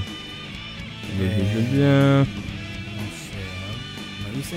Eh, estoy buscando en GOG porque en la noticia no estaba. Decía algo del ah, precio del otro.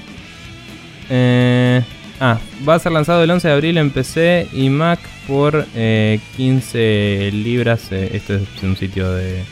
Sí, 15 libras, o sea que calculenle que van a ser este, 20 dólares. Sí, sí, 20 dólares probablemente, a menos que esté localizado y sean 15 dólares.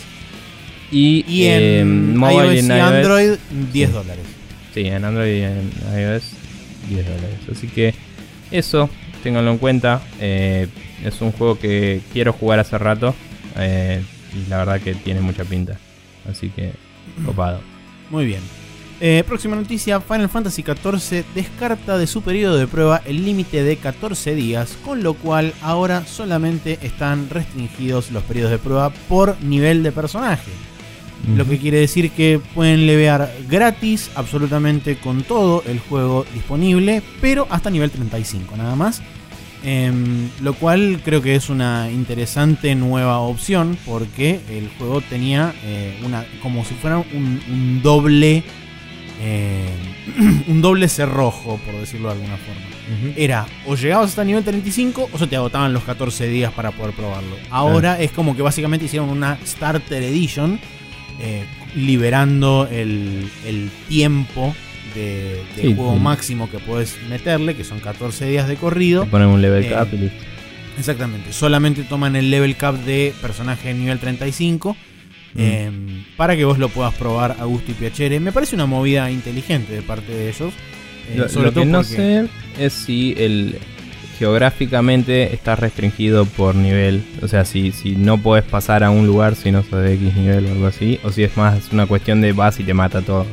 Eh, la verdad que no lo sé porque no jugué Final Fantasy XIV, pero se me ocurre que siguiendo, si sigue una estructura más o menos clásica de un MMO sumado a la estructura que tiene un eh, JRPG como son los Final Fantasy hasta el 14 por lo menos, eh, asumo que debe tener a distintas áreas y en esas áreas deben tener bichos de distintos niveles, o sea que si vas con un nivel mucho menor, te cagan de un sopapo y te moriste. Puede ser. Eh, pero bueno, de últimas es como Griffin McElroy en Peacecraft y vas ahí y te morís todo el tiempo. Sí. Eh, es interesante que estos cambios llegan justo antes del lanzamiento de la última expansión. Eh, no sé si es la última expansión, pero la última que va a salir. que se llama Storm algo, no me acuerdo ahora exactamente cómo se llama, pero la cuestión es que en esa expansión va a ser el, el, fin del soporte de la versión de PlayStation 3 y solamente va a continuar en PlayStation 4 y PC no hablan sobre si el, trial este o, el periodo de prueba, mejor dicho ahora la, versión gratuita inicial de Final Fantasy XIV va a, va a tener el contenido incluido. Yo asumo que no, porque me parece que las expansiones son pagas, eh, pero no sabemos si va a traer incluido o no el contenido de la última expansión. Ya tiene un parche para equilibrar el servidor con el cliente, pero nada más y el contenido nuevo no lo ves. Bien. Em, bueno, pasando a la siguiente noticia, tenemos que Palmer Lucky em, fue retirado de Facebook y de Oculus Rift, eh, de Oculus, la compañía de Oculus Rift. Em, no se sabe del todo de qué forma. sí, no, no, no, dieron, no se dieron detalles a conocer al público. Lo único que se dijo es que el último día de trabajo de Palmer Lucky en Oculus iba a ser el 31 de marzo, o sea, el día de ayer, viernes. Y eh, simplemente. Para nosotros que grabamos el sábado. Para, nosotros viernes pasado. El viernes pasado. Em, la única respuesta oficial que surgió, digamos, de la compañía fue un Sí, Will Be Missed. sí, el, típico va a ser extrañado y demás, eh, pero no tenemos ningún comentario más que hacer en este momento. Y probablemente no tenga ningún comentario que hacer al respecto nunca más en la vida. Así que jamás nos enteraremos cuál fue en realidad la razón por la cual Palmer Lucky fue dado de baja. Digamos, internamente hay mucha gente que comenta distintas opciones o alternativas por las cuales esto podría haber llegado a pasar. Una de ellas es, sin más ni menos, eh, se terminó el contrato del chabón, porque aparentemente les, actualizaron los contratos a toda la gente cuando Facebook compró Oculus. Y hay gente que le renovaron el contrato y hay gente que no. Evidentemente, esta puede ser una de las posibilidades que al chabón no le sí. renovado el contrato y le dijeron: Ahí tenés la puerta, muchas gracias, buenas tardes. También cabe destacar que eh, hubo controversia en su momento porque el chabón era súper pro Trump y la agitaba zarpado por Twitter. Y además eh, pasó todo el quilombo de la denuncia de Zenimax y todo eso, en la cual la corte eh, a él y a su cofundador de Oculus, eh, Brendan Iribe, supongo, los encontró culpables de, de, infringir un, contrato de non-disclosure sí, agreement, un NDA, y les y les multó por 500 millones. Eh, y es como medio. O sea, tenés un chabón que es una. Eh, no sé cómo se dice en español, pero una liability. Eh, sí, exacto. O sea, un, un detrinente legal. Es un, peso muerto para la, sociedad. sí, o sea, es, es, como un riesgo legal, digamos, este chabón. y además es, o sea, tiene una presencia en internet relativamente significativa y anda hablando de cosas políticas eh, sin respeto a la gente, entonces como ¿sabes qué? La puerta está por ahí, besito volador, nos vemos en Disney. Em, y es como... Sí, me parece una movida correcta de parte de Facebook. Eh, hay que ver si reaparece Lucky y empieza a agitar la fama del árbol o si está todo piol. Eh, pero bueno. Así es. La siguiente noticia es que finalmente, después de que hubiera filtraciones y demás, se terminó anunciando Destiny 2 eh, para PC, en este caso, contrariamente a lo que fue el 1, PlayStation 4 y Xbox One. La fecha de salida es el 8 de septiembre, ya hay anunciadas las ediciones especiales, bla bla bla y toda la pelota. Es curioso cómo se dio, digamos, la eh, sucesión de eventos, si se quiere, al anuncio oficial este, porque durante la semana anterior, aparentemente desde Italia, no me acuerdo exactamente qué local, pero alguien publicó un, par de fotos de un póster que decía Destiny 2, o sea, Destiny 2, y septiembre 8 la fecha. Mm. ¿Sabes si era Destiny o si era Destiny? es muy posible que sea Destiny. Claro. Em, la cuestión es que, fast forward a una semana después, el día martes, sale un teaser de parte de Activision y Bungie, donde dicen en ese teaser que el reveal va a ser el 31 de eh, marzo. De marzo. Y efectivamente, en ese teaser mostraron un poquito, después hicieron un reveal que es básicamente un tráiler CGI un poco más largo, mostrándote algunas cosas que podrían o no llegar a estar eventualmente en el juego. Pero la cuestión es que hoy oficialmente sabemos que sale el 8 de septiembre. No sabemos si eso es para Europa o para el mundo entero. Recordemos que el destino original había salido worldwide el mismo día. Capaz que lo siguen manteniendo eso. Y plataformas confirmadas PC, Play 4 y Xbox. Con eh, todavía exclusividad de contenido para PlayStation 4. Y el, teaser fue de un personaje que tiene la voz de Nathan Fillion. Eh, narrando cosas a sí, Yo lo vi y es excelente. El 99% de ese tráiler vale la pena solamente porque está Nathan Fillion haciendo la voz. Eh, nada, Nathan Fillion es amor y está buenísimo. Ese tráiler está bien en sí mismo, ese teaser, por cómo se presenta y todo. Pero cuando ves el otro, queda una disonancia narrativa, como dicen. Ah. Eh, bastante heavy, que lo comentaba en el Giant Bomb o en, o en el Giant Discast, no me acuerdo, en uno de los El, Giant Discast esta semana. Eh, nada, lo comentaban y es cierto que es como que por un lado tenés un chabón súper solemne que te está dando un discurso de hay que salvar al, planeta y perdimos todo, pero entre todos vamos a recuperarlo, vamos arriba. Eh, vuelve Carlos en las naves espaciales y toda la bola. Y, y por otro lado tenés a Nathan Fillion tipo tirando el discurso de... Vi el otro día Guardians of the Galaxy y está re bueno. Y, y la forma en la que da ese otro discurso es totalmente... Opuesta. Ah, sí, eh, la antítesis del otro, que no sé cómo conjugar ese verbo. ese adjetivo, no importa. Em, sustantivo, lo que sea. Eh, y el problema ahí es que o sea, cuando ves al personaje de Nathan Fillion, que es un robot, hablando de forma graciosa, aislado, con ese estilo de arte que tiene el Destiny y todo, funciona. Cuando ves a alguien súper solemne hablando con ese estilo de arte y todo, funciona. Cuando ves los dos en el mismo lugar, es tipo. No funciona que en el mismo mundo estén estas dos cosas. O está todo para el orto, o estamos todos pasándola bien, cagándonos a tiros y agarrando loot, ¿me entendés? O sea, eh, el, Borderlands, por ejemplo, un juego que es todo dick jokes y, boludeces.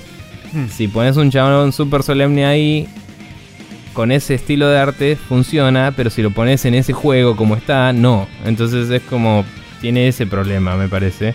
El problema inverso. Eh, y nada, ves el trailer, me parece que desentona mucho, me parece que es como trata de apelar al redneck cabeza y al eh, chabón que busca una aventura épica y no llega a ninguno de los dos, en mi opinión. Pero bueno, mínimamente apela a que va a haber loot para todos en una muy sutil. ¡Dos gonna loot! Y tipo todos festejando. Y, mm, y debería de tomarse menos en serio, entre comillas, por lo que vemos. Pero también a veces tomarse muy en serio y cagarla, así que no sé.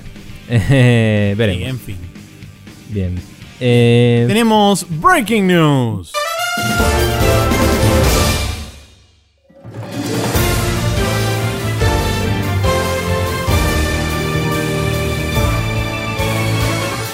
Em, en respuesta del anuncio de la semana pasada de StarCraft Remastered, a partir de ahora Blizzard va a regalar StarCraft original, eh, lo cual seguramente podrán redimir en eh, Battle.net o en eh, Blizzard.com buscando un poquito. el StarCraft original es 100% corrible en Windows actuales, creo que no está disponible para Linux Linux ni Mac, que por lo menos para Mac va a estar la remaster, em, no sé si para Linux. Así que nada, si tienen una PC con Windows y quieren jugar este juego eh, clásico eh, en hardware moderno, que quizás de otra forma no es tan fácil, ahí lo tienen. Eh, está buenísimo, aguante todo, aguante Reynor con la voz toda grabada con un sampling del año del ojete y el pa pa pa pa pam pam pam pam y tipo todos agitando y aguante todo. Eh, lo único que cabe aclarar es que todavía no está disponible para todo el público porque están haciendo justamente pruebas en el, en el Public Test Realm con este juego. Entonces, eh, hasta el momento en que lo liberen para todo el mundo, va a estar únicamente disponible a través de una cuenta eh, para servidores de testeo que se puede hacer igualmente tranquilamente sin ningún tipo de problema, pero digamos tengan en cuenta eso que si tienen una cuenta de usuario final no lo van a ver en su en su cuenta de Battle.net ni en su launcher de, Blizzard, así la Blizzard App como le dicen ahora, porque no es más Battle.net, es Blizzard App. Eh, Horrible, pero sí. Así que tengan en cuenta eso, si no, esperen un par de semanas que seguramente va a haber un anuncio de parte del mismo Blizzard diciendo ahora ya está disponible en la Blizzard App, vayan, bájenselo que es gratis, viva todo y aguante esta. Sí, eh, algo curioso es que según parece el nuevo remaster va a ser compatible con el viejo StarCraft para el multiplayer, lo cual me hace preguntarme si esta versión gratuita va a tener sus propios servidores y solo vas a poder jugar contra los que lo compraron antes. O si. Es una buena pregunta. O si esto es una estrategia como cuando salió gratis el en PCN el eh, juego este de autitos que se. Rocket League. Rocket League. Para justamente popular los servers y cuando te compras el juego tener con quien jugar. Eh, yo Supongo que es la primera que dije, que es servidores separados. Por, o capaz que los van mm, balanceando. Tipo, primero te machean con gente que lo compró y si no hay, te tira con nosotros o algo así, no sé. Pero es como que no me parece monetariamente muy astuto que la única diferencia entre uno y el otro sea la resolución. Eh, sí, banca Mac la nueva y la vieja no. Pero lo que es interesante, sí, es que en LAN sí podrías jugar, hipotéticamente, imagino. Eh, porque el servidor lo haces vos. Entonces, eso está bueno, pues si yo me compro el juego y quiero jugar con otros amigos que no te lo compraron, por lo menos podrían. pueden bajar la versión gratis, exactamente. Claro. Obvio, que es loco, yo lo estoy jugando en Super 40.000K y vos lo estás jugando en 640-480 va a haber un poco de diferencia a la hora de qué tanto mapa ves vos versus qué tanto mapa ven ellos. Porque el mapa extendido. No sé porque me parece que. Me parece que escalaban los assets. Mira el tráiler. Eh, Solamente te digo eso. No a ver. Sí puede ser que cambien la UI y eso, pero el primer StarCraft ya se veía bastante apaisado, por eso digo, no sé si no lo adaptaron para que veas la misma cantidad de mapa. No, me refiero al tamaño de la resolución. O sea, se ve el mapa mucho más, mucha más cantidad de mapa porque la resolución justamente es mucho más grande. Ok, bueno. En fin, eh, la última noticia que tenemos en esta seguidilla de Breaking News es que Sega, como hoy es April's Fool y es el Día de los eh, Santos Inocentes en Estados Unidos, nada de lo que se diga en internet es real, pero Sega, ni lento ni perezoso y muy vivo, agarra y dice, te lanzo un juego de 8 bits de bayoneta en Steam pero no es cualquier juego de 8 bits en Bayonetta, sino que es. Eh, perdón, no, es cualquier juego de 8 bits de Bayonetta en Steam, sino que es exactamente el mismo juego que originalmente en 2010 se habría lanzado para un April Fool y para anunciar, entre comillas, el primer Bayonetta cuando salía para PlayStation 3 y Xbox 360. Este mismo juego, en 2015, fue relanzado en la página de error de Platinum Games, o sea, cuando vos entras a una 404 te aparece este juego y podés jugar ahí. Y ahora en 2017 lanzan de nuevo este juego en Steam, totalmente gratis, se lo pueden bajar y jugar. Pero además, en concatenación con este juego y uno de los, perdón, eh, juntando dos achievements de este juego, aparentemente dentro de las imágenes hay escondida una dirección web donde si uno la, la impone en, el coso, en el link este de web browser, está, no me salía la palabra, eh, te, redirecciona a, una, a un sitio que tiene un número que hace una cuenta regresiva hasta el 11 de abril. Y la imagen de fondo de, ese sitio es básicamente la primera imagen promocional que se conoció en la vida del primer Bayonetta. Lo cual mucha gente interpreta que esto podría desembocar en que finalmente Bayonetta 1 podría salir en PC. Otra gente dice que es un nuevo anuncio de Bayonetta, que por ahí es un Bayonetta 3 que también saldría en PC, además de otras plataformas. Y otros dicen que es simplemente un April Fool súper estirado hasta el 11 de abril, lo cual para mí tendría poco sentido. Yo no sé si hay algún anuncio oficial sobre, sobre cuál es la extensión del contrato del Bayonetta 2 con Nintendo. Si la, o sea, la franquicia sigue siendo de Platinum hoy en día. Es eh, creo que la IP, la IP es compartida entre Sega y Platinum, la, digamos el ownership. Está bien. Entonces, el 1 podrían tranquilamente sacarlo. El 1 seguro, el 1 seguro. El problema es que muy probablemente el 2 no puedan. Claro, el 2 no creo que pueda salir en ningún otro lado que Nintendo. Eh, pero lo que podrían hacer quizás. O sea, imagino que también el 1 tuvo algún tiempo de exclusividad con Nintendo. Porque lo sacaron la versión definitiva, digamos, en, en, la Wii U. Sí, sacaron la versión, una versión de Nintendo. sí, sí, sí. Pero corría mejor y tenía pelotudeces de Nintendo también. Que esas no, obviamente que no las puedes sacar de ahí. Pero digo, si yo soy Nintendo y te digo, bueno, sacame el 1 también, te digo, y no lo saqué de nuevo por un rato. siendo Nintendo. Pero digo, sí, si la franquicia sigue siendo de Sega y sigue siendo de cosas, una versión de PC me parece un, algo razonable para esperar. Y quizás eh, si tiene éxito para dónde puede ir después es hacer spin-offs o historias alternativas. Eh, sí, con otros personajes del universo, capaz y tener un 2B, un Bayonetta 2 Alpha, Gamma, whatever, y que sea otro juego o, algo así. O directamente dejar de poner números y es tipo Bayonetta, el misterio de la monja loca, que el pelo loco, y. Y, cosas. y es como metete ese en el orto Nintendo, Yuki. Pero bueno. Eh, nada, interesante. Recién estuve jugándolo en el 404 de Platinum y fue como, eh, es un juego. Y, nada.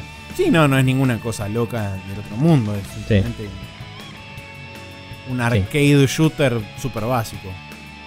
Pero bueno, eh, vamos a cerrar la sección de noticias con el calendario, en el cual dice que el martes 4 de abril tenemos el Drone to Death para PlayStation 4, que en este cabe, cabe destacar que este juego va a ser gratuito en PlayStation Plus a partir de abril, justamente. O sea, el mismo día que sale, el juego va a estar disponible gratis en PlayStation Plus. La misma movida que hicieron con el, justamente, que hablábamos antes, Rocket League.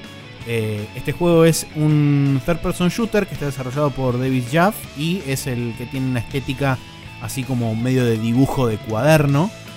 Ah, sí Sí, sí, sí. Y es justamente un third person shooter con varias clases, multiplayer, etcétera. O sea que un poco la idea es apuntar a que tenga una movida similar al que tuvo en su momento el Rocket League, ver si, si prende el juego regalándolo de entrada en PlayStation Plus. Asumo que tendrá seguramente microtransacciones y pelotudeces después para monetizarlo de alguna forma. Además de puntualmente ponerle un precio X a partir de eh, mayo cuando ya no esté más Bien, el juego tiene una pinta bastante. Mm, bastante. Eh, ¿Cómo se llama este juego? Eh, Mad World. Eh, es bastante similar para que lo imaginen los que no vieron algún screenshot y no tienen una compu mano. Pero bueno, después también el día martes 4 sale el Persona 5 para PlayStation 3 y PlayStation 4. Que cada vez que Griffin McElroy lo menciona me dan ganas de jugar Persona. Digo, es un rabbit hole del que no sé si podría salir. Eh, después está el Lego City Undercover para Windows, PlayStation 4, Xbox One y Switch. Eh, que es un juego que ya había salido en Wii U y no sabía que. en Wii U y en 3DS había salido. Y no sabía que no había salido en el resto de las cosas. Sí, eh, lo loco de este juego es que hubo todo un quilombete alrededor de la versión de Switch donde aparentemente los chabones habían este, impreso cartuchos de 8 GB nada más y el juego pesaba 15 y te ibas a tener que bajar más de la mitad del juego a través del online porque Warner Brothers no había querido pagar la guita para agarpar un cartucho más grande, pero al final terminó siendo que en realidad lo que pasó es que la imprenta donde se mandaron a imprimir las tapas se equivocó y le puso que era un tamaño de memoria más chico del que era en realidad, no sé, es un quilombo. Así que hay que esperar a que el juego salga para ver si realmente tenés que bajar un cacho de juego en la versión de Switch o no. Qué loco. Capaz primero sale en digital y atrasan el, el retail o algo así, que también podría ser. Pero bueno, em, de cualquier forma, eh, también, claro, debe haber salido en Play 3 y en 360 y ahora está saliendo en las nuevas consolas. Es posible. Pero bueno, eh, el miércoles 5 tenemos el Paradigm para Windows y Mac, que no tengo idea de qué es, pero por si no se entendió cuando lo dije, es paradigma en inglés, lo que quise decir. Básicamente es paradigma sin A. Sí.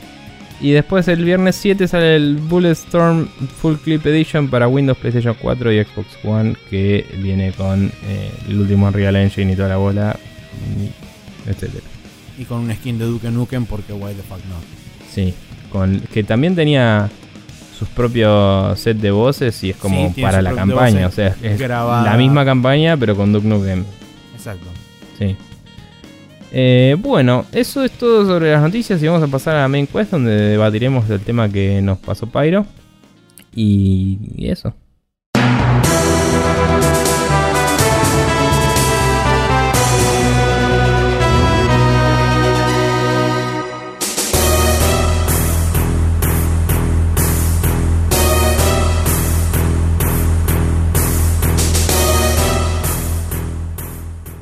Acá estamos en la main quest con bizcochitos para el deleite de la gente. Hacer ruido con el em, paquete así se dan cuenta de que es verdad. Sí, eh, nada, eh, no almorcé suficiente y después tengo que hacer ejercicio, así que mejor eh, comer algo, qué sé yo. bueno, para Main Quest tenemos un, uno de dos mails que nos había mandado Pyro de Personal No Se Cae. En este nos propuso un tema de discusión, en otro nos pidió ayuda con algo que le contesté tan bien como pude, pero ya está, ya fue contestado. Em, cuestión que en este mail nos propone un tema bastante interesante. Nos dice, situación. Tiene un ahijado que el, en febrero cumplió 4 años recién y obviamente le encantan los videojuegos y él como padrino responsable, entre comillas, eh, le deja jugar a lo que se le cante de, su catálogo de Play 3 y Play 4 y Steam. Obvio que a los que él le parece que puede jugar. Dice, es muy vivo y juega bien, pero tiene 4 años, tampoco jodamos. Dice. Em, en el medio de esto de andar eligiendo, se da cuenta de una situación complicada. En la generación actual no hay juegos con los cuales iniciar a juegos muy, a chicos muy chicos a jugar. Eh, él no está muy seguro, eh, digo, él está muy seguro de que a su edad él jugaba con Atari y después con la Family y como que no se volvía demente, era fácil porque eran controles muy simples y todo. Pero ahora se encuentra con que le cuesta un huevo darle un juego que se, para que se entretenga porque, por ejemplo, acá lista algunos. El Little Big Planet dice... Somos grandes y nos parece una pelotudez, pero tiene como 12 comandos y el manejo de menús y todo es bastante jodido para un nene de 4 años. Em, sí, mal. Eh, juegos de carrera son bastante complicados también porque son todos en 3D y tienen... Eh, Además de que, tiene que tenés que navegar por menús, etcétera, etcétera, que hmm. tampoco es lo más fácil. Eh, antes era Start y le dabas, ¿no? Exacto. a lo sumo elegir auto, elegir carrera y listo. Em, pero bueno, em, porque aguante Daytona. Pero mm, nada, Después dice... Mm, juego de pelea, eh, ni a palos, imposible, frustrante, ya fue. FPS, no jodamos, dice. Eh, juegos de plataforma hay muchos, eh, la gran mayoría en 3D y algunos más complejos que la mierda, dice. No sé si estoy de acuerdo con la gran mayoría en 3D igual. Yo creo que plataforma hay muchísimos más de 2D. Hoy con el tema de indies, claro, exactamente, justamente iba a decir eso. Con el tema de los indies, lo vemos ahora en un ratito cuando ah, empecemos a hablar. Terminamos el mail y, hablamos, pero digo, ya me parece que plataformero es por donde hay que ir, me parece. Em, bueno, y después dice... Em, Al final es jodido elegir. En este momento le está dando mucho a Rocket League, al NBA 2K que juega como puede, eh, a Little Big Planet Karting, eh, al Playroom de PlayStation 4 para boludear con la cámara y a uno que, eh, que otro juego más. últimamente me está pidiendo juegos de Sonic y yo le digo que no porque son posta muy jodidos y complejos para un chico, dice. Tiene cosas que hasta a mí me acuestan. Asumo que se refiere a los Sonic 3D, los más actuales. Eh, por ahí habla de los 2D, tiene 4 años. Vos cuando jugaste a Sonic probablemente tenías entre 7, 8, 10. Sí, tenía de 6 para arriba, es verdad. Yo cuando tenía 4 años... Después, no importa, todo es parte de la discusión. Eh, para terminar, dice, ¿qué juegos eh, opinan que pueden servir para los eh, que recién están empezando? Consideren plataforma, o sea, no me digan Switch porque la consola cuesta 12 lucas y no les creo que se la dan a un nene para que juegue. Em, ¿Cuál creen que fue el último juego realmente apuntado a los más chicos? Comenten, dice así, en un tono autoritario y definitivo. Perfecto. Así que bueno. Comentaremos. Pyro. Eh, vamos a hablar un poco de todo. Para empezar, lo que decía, yo cuando tenía 4 años, yo jugaba juegos de OS porque tenía PC. Eh, la anécdota que he comentado varias veces es que sabía entrar a Prince of Persia, pero no sabía escribir. O sea, escribía Prince Enter y no tenía idea de lo que estaba pasando. Em, el Prince of Persia era un juego jodidísimo que nunca jamás pude ganar en mi vida porque no lo volví a jugar de adulto y como nene nunca lo pude pasar. Pero yo ya la pasaba súper bien haciendo mover a un chabón que se veía increíble como corría por el escenario. Claro. Eh, y me parece que hay un cierto valor en la fascinación de un nene. Entonces, no te digo, dale cualquier juego y ya fue, porque no, está bueno buscar un juego que se adapte más a sus capacidades psicomotrices. Total. Pero, sí creo que si un juego le parece divertido e interesante con solo pelotudear, está perfecto y puede no necesitar ganar el juego para ser feliz. Así que, dejando eso de lado, eh, nada, yo, yo el, ejemplo más cercano que se me ocurre es nuestro amigo Mati Coco, que tiene un sobrino y le, juega juegos con él y todo. Juega juegos cooperativos a veces, donde puede ir medio diciéndole qué hacer si no se le ocurren. Y eh, juega algunos juegos que quizás no son los más amigables para niños, pero porque nada, el papá lo deja y todo bien. Em, pero sí, sí decía que él le muestra consolas viejas al sobrino y le va mostrando un poco de cómo fueron avanzando los juegos para que eh, para que no esté siempre con lo último y, tengo un marco de referencia digamos. Y vea que el Mario está buenísimo porque la, si si la pregunta es qué juego le puedo dar a mi ahijado de 4 años dale el Mario Super Mario Bros. se acabó claro tal cual. Decís uy la plataforma lo pones en PC con un emulador y a la mierda. Tal cual. eh, o sea si queremos evitarnos la discusión y contestar, Mario, nos vemos en Disney. Y ya está. Y a lo sumo contra, y ya fue, que no vas a pasar nunca el nivel 1 en tu vida, pero la vas a pasar muy bien. Y ya fue.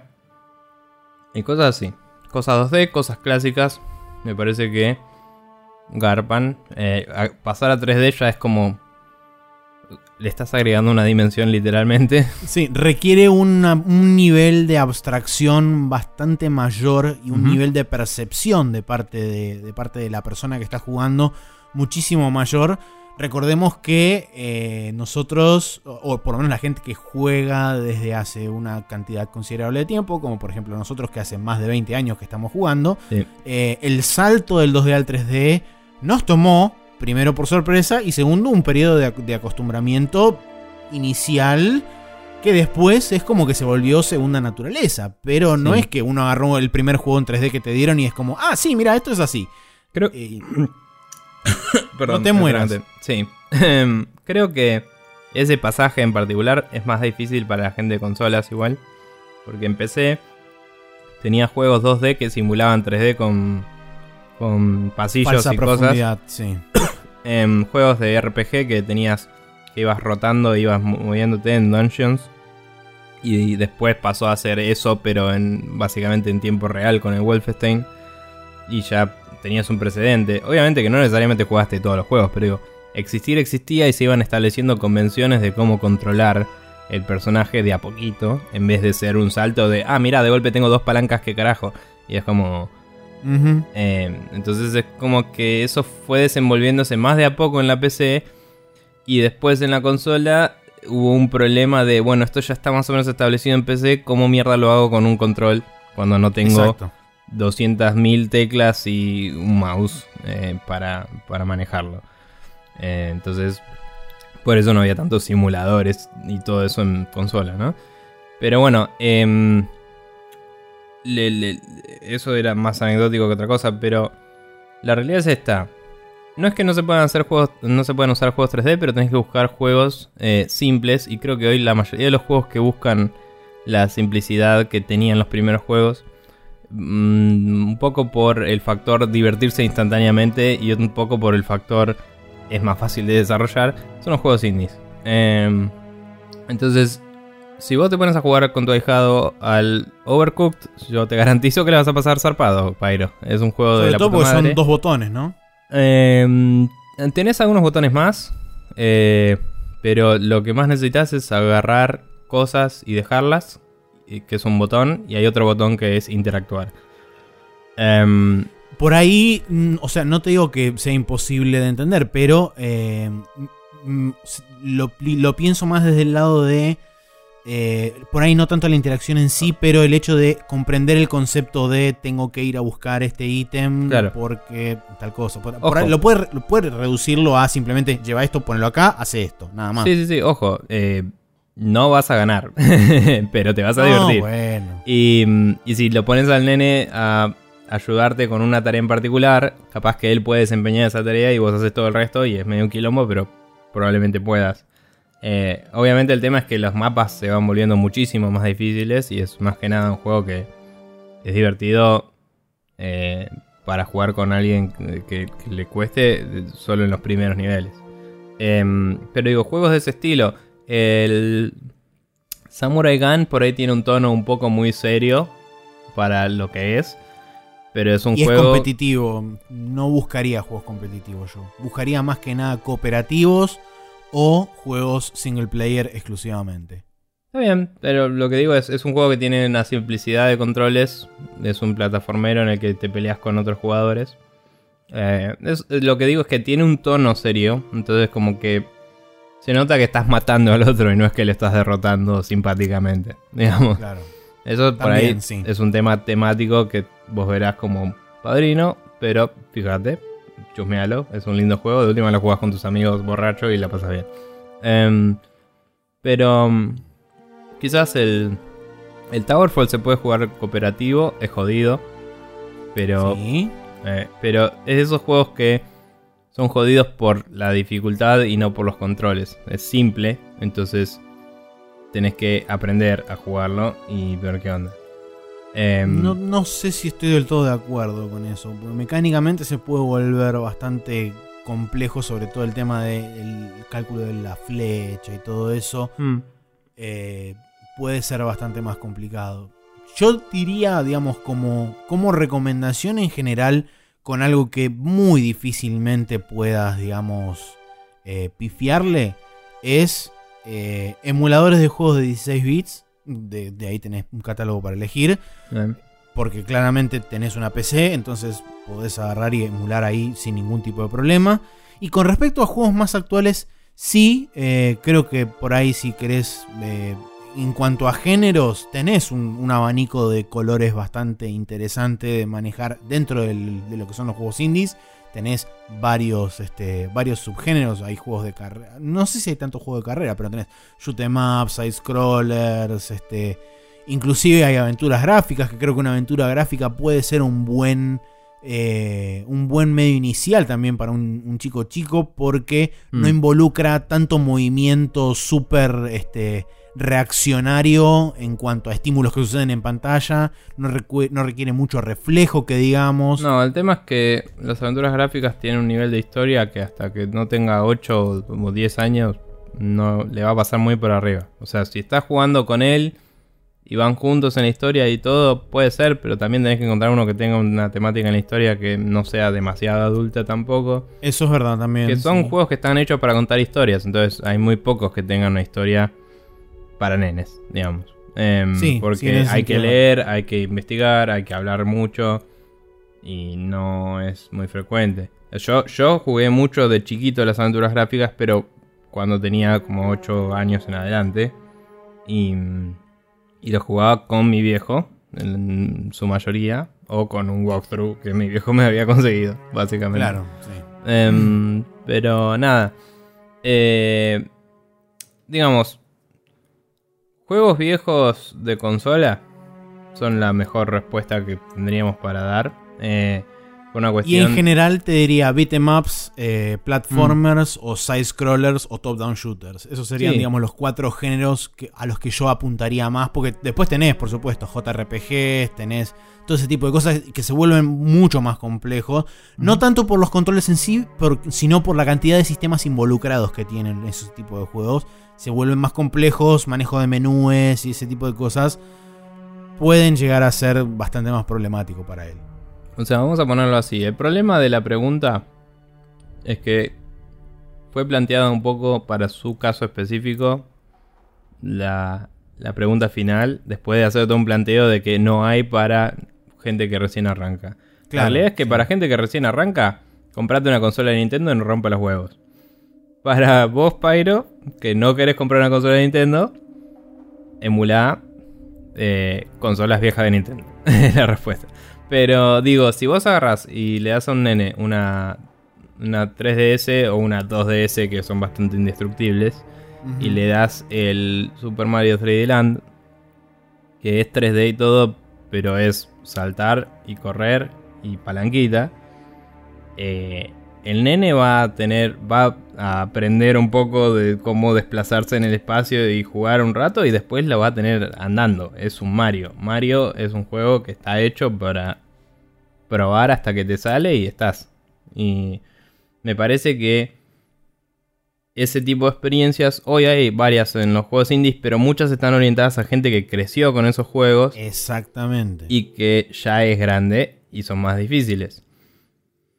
Dicho eso, como decía antes, no necesita dar vuelta el juego del nene. Y de última, cuando se traba con algo, lo puedes ayudar vos. Entonces, por ahí le puedes dar el Shovel Knight y la puede pasar increíble. Y cuando no sabe cómo hacer algo, se lo haces vos, o le decís prueba esto, o lo que sea. No sé qué tanto estamos hablando de dejarlo al nene que juegue y qué tanto estamos hablando de Pyro sentado al lado del nene. Eh, pero juegos como el Shovel Knight. Eh, sí son de habilidad y todo, pero también esos sí tienen controles bastante simples y, en general no necesitas usar más de un ítem a la vez, así para cosas locas. Eh, puede ser útil. Igual se vuelve súper jodido al final, estoy hablando de divertirse un rato, ¿no? Em, ¿Qué sé yo? Eh, los juegos... Ahora estaba anunciado ese de nuevo en Micro Machines, que no sé cuándo saldrá, pero los juegos en Micro Machines eran buenísimos juegos de carrera. Si vas a poner juego de carrera en la lista, tendría que ser top-down, justamente por esto que decís de que los 3D son muy complicados. Los viejos son mucho más simples. El Rock and Roll Racing, eh, los viejos Micro Machines. Racing, Outrun, los viejos Micro Machines. Eh, el Daytona, alto juego. El, Daytona también. Eh, no sé, bueno, hay muchos juegos de Sega que salieron para PC en su momento, de Virtua Fighter, todo eso, boludeces sí, de hecho hoy en día existen un par de colecciones de juegos clásicos de Sega en consola. Eh, tenés, bueno, está, em, están los Golden Axe, están los Sonic antiguos. Eh, hay, hay una, una, cantidad bastante considerable. Pero eh, Puntualmente y haciendo un poco más de hincapié sobre la parte más abierta de la pregunta sobre qué juegos pueden servir para los que recién se están los que recién están iniciando en el gaming y por ahí dejemos un poco más de lado el tema de la edad. Sé que digamos esto estaba bastante intrínsecamente relacionado con la edad del, del ahijado de Pyro, pero antes antes de dejar de lado la edad me, gustaría eh, aclarar una cosa más que es que sí Estoy de acuerdo en que no hay nada para un nene de 4 años en, el, mainstream de la industria, pero no lo hay hoy y no lo había tampoco en la época en la que estamos hablando de estos juegos. Lo que está pasando, lo que pasa es que los primeros juegos eran más simples y hoy la gente se abstrae más rápido porque ya interactúa tanto con la tecnología que por ahí agarras más rápido un botón de saltar y listo. No te huele la cabeza. Pero honestamente, en consola hoy y, en consolas viejas probablemente todos los juegos estén un poco arriba de, la barrera de entrada de un N de 4 años. Eh, si me decís que juega Rocket League y hace, o sea, que ya dice eso, o sea, mínimo debe saber cuándo está ganando y cuándo está perdiendo y cuándo está haciendo las cosas bien. Es un juego bastante complejo Rocket League. Sí. Entonces, por eso yo recomendaba tipo Shovel Knight, cosas así, que son cosas que simplifican cosas que hoy en otros juegos tenés 50.000 sistemas y acá es tipo no tantos tutoriales, ir para adelante, matar a los malos y cagarte risa.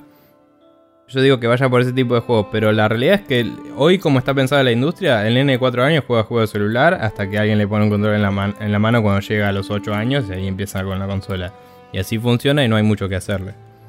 Eh, por eso no podemos dar mucho mejor consejo que ese. Y además de que en ninguno de nuestros dos casos tenemos niños que puedan acceder a nuestras bibliotecas de juegos, por ende no tenemos que andar haciendo la selección. Mm, la realidad es que me hubiera gustado preguntarle sobre esto a Mati, pero no lo vi desde que me mandaron el mail, desde que mandó el mail el Pyro, a ver qué juego jugado con el sobrino. Pero, pero nada, yo creo que la aposta es ir por la emulación porque no hay, no hay mucha alternativa hoy.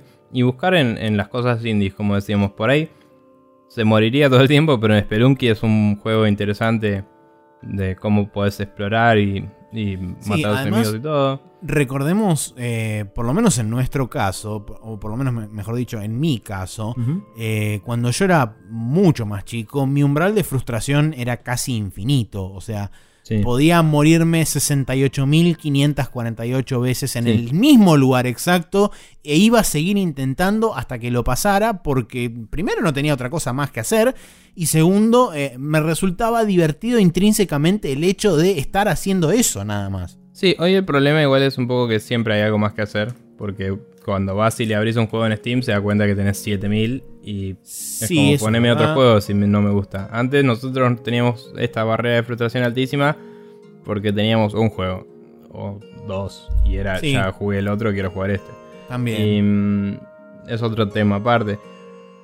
Pero bueno, sí, por eso, o sea, capaz hay que darle un juego que, que sea accesible a nivel controles, pero no necesariamente dificultad. Y es tipo, toma, date la cabeza contra la pared un rato y avísame cuando te aburras. Y listo. O capaz hay que buscar algo que cumpla las dos. Y no creo que lo encuentres en juegos de consola, honestamente.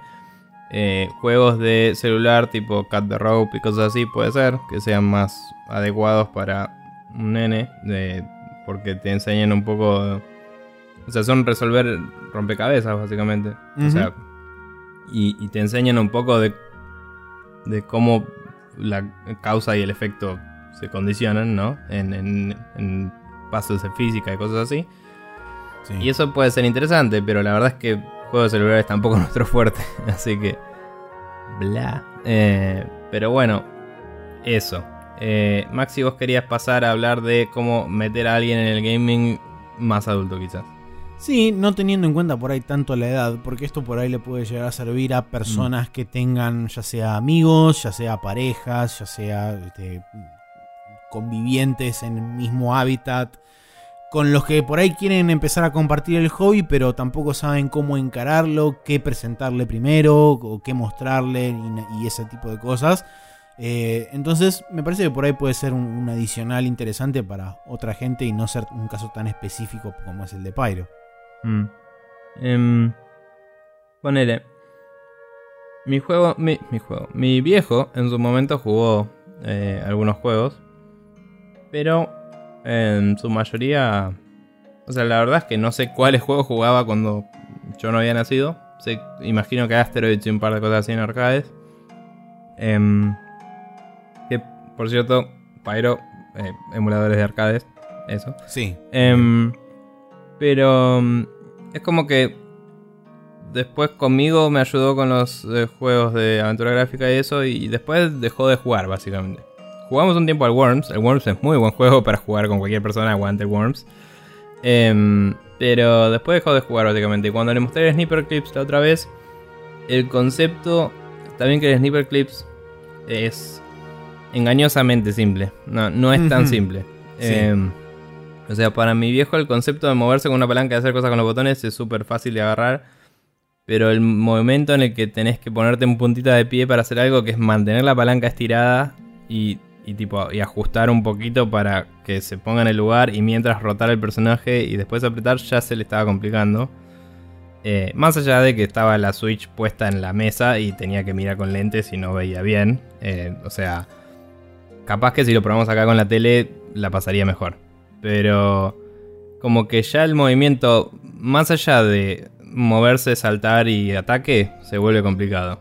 Entonces, juegos que tengan un control scheme basado en, la NES, que son la mayoría de los juegos indies de hoy, me parece que siempre son los mejores para la entrada, no importa la edad. Em, eso, y quizás juegos de puzzles eh, son una buena elección también. Creo, creo genuinamente que un Sniper Clips es bueno para alguien que por ahí juega juegos de celulares o lo que sea y ya tiene una capa de abstracción de entiendo controles. Claro. Pero. Pero no para algo introductorio. Claro, no para algo introductorio y también solo está en una consola que no tiene todo el mundo. Sí. Em, por ahora al menos. Em, ah, bueno, en este caso por ahí sí aplicarían las aventuras gráficas porque... Mm. Eh, sí, para alguien más adulto sí para alguien más adulto, por ahí eso, eso puede servir. Y te, digamos, no te digo que te prepara, pero es como que te mete de a poco, sobre todo lo que son por ahí aventuras gráficas un poco más clásicas, porque mm. hoy en día las aventuras gráficas eh, readaptadas, como por ejemplo, realmente no vi, pero asumo que debe ser así, eh, Green Fandango, Full Throttle, Deus de Tentacle, etc., cuando las jugás con un control en, consola, mm. asumo que deben tener movimientos similares a los que tienen hoy en día los, cualquier juego de consola. Sí, justo el, justo el Green Fandango era uno de los primeros en ya moverse con teclado. Lo que hicieron fue retrofitear el mouse el, el click en eso, no me sale. Point click. click. Eso. Eh, que está mal hecho, por cierto, pero eso es otra discusión. Em, pero sí, o sea, yo diría que eh, aventuras gráficas que están muy buenas para empezar son las de LucasArts porque tenían los verbos discretos en la interfaz, en la famosa interfaz de Scum, que em, vos lo viste en el Monkey Island cuando lo veías en modo viejo, supongo. Sí. Em, pero básicamente lo que eso te, te da como usuario nuevo de un juego es saber exactamente las limitaciones del juego. Vos sabés qué puedes hacer con las cosas y qué no. Entonces, vos tenés un lugar donde te dice qué es lo que estás apuntando con el mouse. Cuando vos pasas por arriba de un objeto te dice look at, no sé, mesa, eh, cosito, eh, ventana, lo que sea. Y después elegís el verbo, elegís ese objeto y pasan cosas. Es muy simple. Antes de eso era por texto y por ahí si no tenías el manual encima no sabías cuál era la extensión de tus, de tus habilidades, digamos. Eh, entonces el ponerte las interacciones discretas y los ítems de tu inventario en tu cara es una introducción mucho más amigable que inclusive los nuevos juegos de aventura gráfica que ya asumen que sabes que con la I vas a abrir el inventario, que si tu personaje está mirando algo es interactuable y cosas así. Eh, y que tienen igual sistemas de hints, cosas para highlightear los objetos y todo. O sea, en ciertos aspectos son más pelotudos que los viejos juegos, pero en ciertos aspectos son más tienen más asunciones de que el jugador sabe jugar. Tal cual. Y, y por ser todo contextual y eso no es una experiencia consistente. Entonces es medio difícil para alguien que recién está abordando el tema de abstraerse de usar controles para manejar un personaje y eso. Es difícil saber que en una situación se maneja de una forma, en otra situación se maneja de otra forma. Y, es todo en el mismo juego, capaz. Claro, eh, sí, sí, sí, totalmente. Entonces eso. Em, pero sí, o sea, yo, si vamos a recomendar aventuras gráficas, recomiendo las de LucasArts. Recomiendo Indiana Jones porque es una hermosa aventura gráfica, bastante arraigada en cosas reales. No tiene muchos puzzles locos, así que tienen soluciones súper locas. Tiene algunas que son un poco rebuscadas en, algunas partes, pero es como flashear MacGyver un poco, ¿no? y, no tanto eh, asustar a un mono para que se convierta en un mono haciendo una muesca que eh, lo hace un Monkey Wrench. Y es como, ¡ay, qué buen chiste! No funciona en ningún otro idioma que en inglés. Y nada. Eh, entonces, Eh, el Indiana Jones and the Fate of Atlantis, juegazo. Me parece muy bueno para eso porque además es una franquicia querida por la gente. O sea, si estamos hablando de una persona adulta que no juega, nunca jugó, está bueno. Y, es, una buena forma de abordarlo. También considero que un buen, un buen camino de ingreso para, lo, para la gente que quiere empezar a probar eh, de jugar o para alguien que quiere mostrarle a otra persona de qué forma empezar a jugar y qué sé yo, puede ser el simple hecho de que se sienten un día juntos y se pongan eh, uno con el control y el otro simplemente a ver, porque hay mucha gente incluso que disfruta de eso y juegos hay juegos disfrutables para ese tipo de cosas. Por ahí no te digo un RPG eterno de 150 mil millones de horas, pero por ejemplo los Uncharted son juegos que son entretenidos para el que juega y quizá para el que ve también. Em, no sé, eh, por ahí juegos de carrera son medio un embole, porque no, no, tiene, no tiene mucho, mucho que ver, salvo que vos estés al mm. mando del, juego. Eh, eh, los juegos, de aventura. perdón, los juegos de carrera para gente que sepa manejar y que quiera empezar a jugar son una buena forma. Lo único que tienes que hacer es entender qué botón hace qué y salís andando, literal. o sea, no, no me. O sea, cuando le sacamos la restricción de edad que decíamos, eh, no, no, son juegos muy complicados, no tienen una historia, no tienen nada. O sea, es, es elegir una pista, elegir un auto, elegir cómo preferís, manual automático o boludeces. Y siempre caigo de nuevo en. Pero um, nada, es como. Está buenísimo. Em, igual, eh, yo creo que hay una realidad que nos afecta a todos. Y es que no hay mejor juego para empezar a jugar que el Mario Bros. que el Super Mario Bros. Sí, sí, eso también es cierto. No, sé para qué mierda estamos discutiendo. Nada en la vida. Tiene, tiene mucho que ver también con el tema de qué intereses tiene la persona a la cual le estás sentando para mostrarle determinadas cosas. Porque sí. estoy seguro de que muy probablemente la gran mayoría de la gente conozca a Mario porque o alguna vez lo vio al hermano o al amigo del hermano o a algún pariente, amigo conocido, lo que mongo sea, jugando en una tele al Mario y lo vio dos minutos y es simplemente, ah, sí, el del chaboncito que salta. Mira. Pero digo... El, tema es que si el planteo es iniciar a alguien en el gaming, no se me ocurre nunca y nunca podría ocurrírseme una mejor respuesta. Tipo, si alguien viene y me dice, che, quiero empezar a jugar jueguitos, ¿por dónde arranco? Es tipo, juega al Mario. Y se acabó. Si vos lo que querés es encontrar un juego que le pueda interesar a una persona que no juega para atraerlo, que es otra cosa, tenés que buscar, sí, los intereses, etc. Yo creo que, por ejemplo, más allá de que ya jugó algunas cosas mi viejo, como dije y todo, yo creo que no se me ha ocurrido hasta que estamos hablando de esto, pero si yo le doy a mi viejo el Papers, Please para que juegue, yo creo que le va a volar el cerebro un toque. Sí. ¿Me entendés? y es un juego que si usas una computadora, sabes jugar ese juego. Es tipo, cliqueo algo, lo rastro, pasan cosas. Listo. Eh, que es un juego que tranquilamente, no sé si salió, creo que no salió nunca en iPad ni nada, pero es un juego que tranquilamente podría estar en un dispositivo móvil. Eh, sobre todo en una tablet tendría un tamaño muy ideal y yo creo que ese juego sería de esos juegos que trascienden el gaming y se vuelven algo que a la cultura le resulta interesante, ¿no? Sería medio viral, me parece, si saliera en iPad. Eh, está en Windows, iOS, eh, Mac, Linux y Vita. Bueno, tal vez no se hizo tan viral, pero yo creo que si una persona que no juega mucho se anima a probarlo o se lo dan a probar y le gusta, el boca en boca podría ser muy fuerte y podría trascender el gaming y porque es una experiencia, ¿no?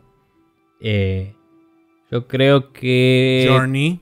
Ahora que dijiste experiencia, sí, sí, empiezan a caer los juegos. Dije experiencia y estaba a punto de decir, yo creo que debería jugar al Journey, el, sobrino, de, el, el, ahijado de Pyro. Creo que debería. Em, eh, el Flower no, el Flower te rompe la muñeca. pero... Sí.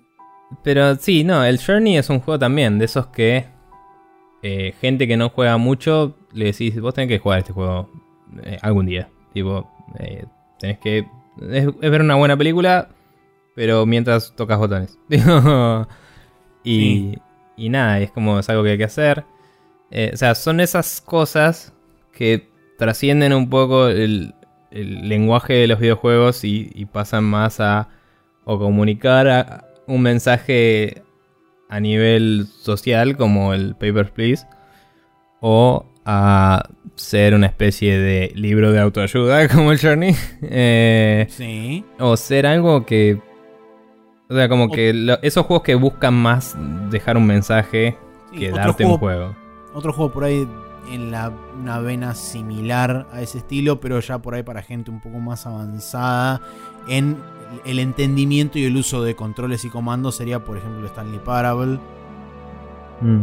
Sí. Que, también es un juego que de hecho incluso es una experiencia también, el Gone Home.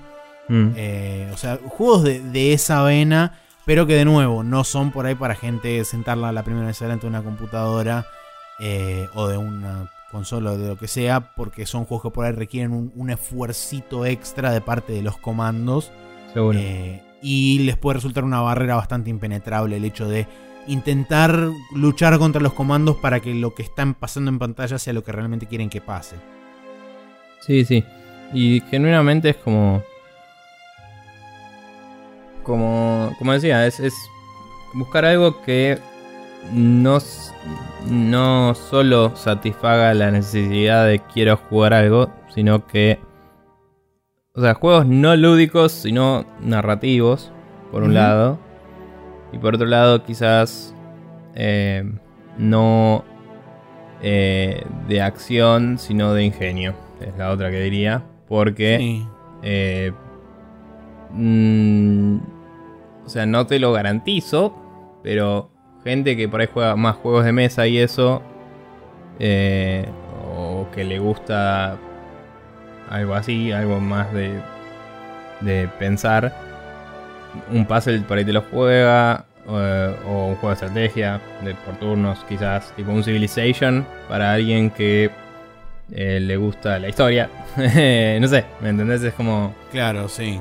Eh, son cosas que modelan la realidad o que simplemente son desafíos a nivel mental y no a nivel reacción física como los juegos de acción, que eso para alguien que recién arranca obviamente no, no va a ser muy, muy fácil. Eh, esos juegos puede ser que garpen también. Yo creo que debe haber más gente que no se considera gamer que juega al Civilization que lo que se nos puede imaginar. Eso es cierto. También hay que tener en cuenta que mucha gente hoy en día también está bastante más acostumbrada a lidiar con smartphones y todo eso. Mm. Y de vez en cuando jugar alguna que otra cosa en 5 o 10 minutos mientras o espera el colectivo o viaja en el colectivo a algún lado o espera el turno en el médico o lo que sea. Entonces, por ahí esto, digamos, de, un crossy road te jugás, Claro, alguien totalmente agnóstico a todo tipo de gaming hoy en la sociedad o en los centros urbanos en los que usualmente una persona vive es como un poco más complicado. Hmm. Sí, como que no, no hay gente de esa en, en, la ciudad, en la civilización moderna, digamos. No, no hay. Por eso.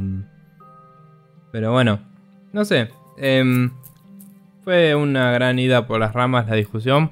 Eh, sí, calculo que algún lado hemos llegado, no sé a dónde, pero llegamos a alguna parte. El, problema es que inmediatamente identificamos que.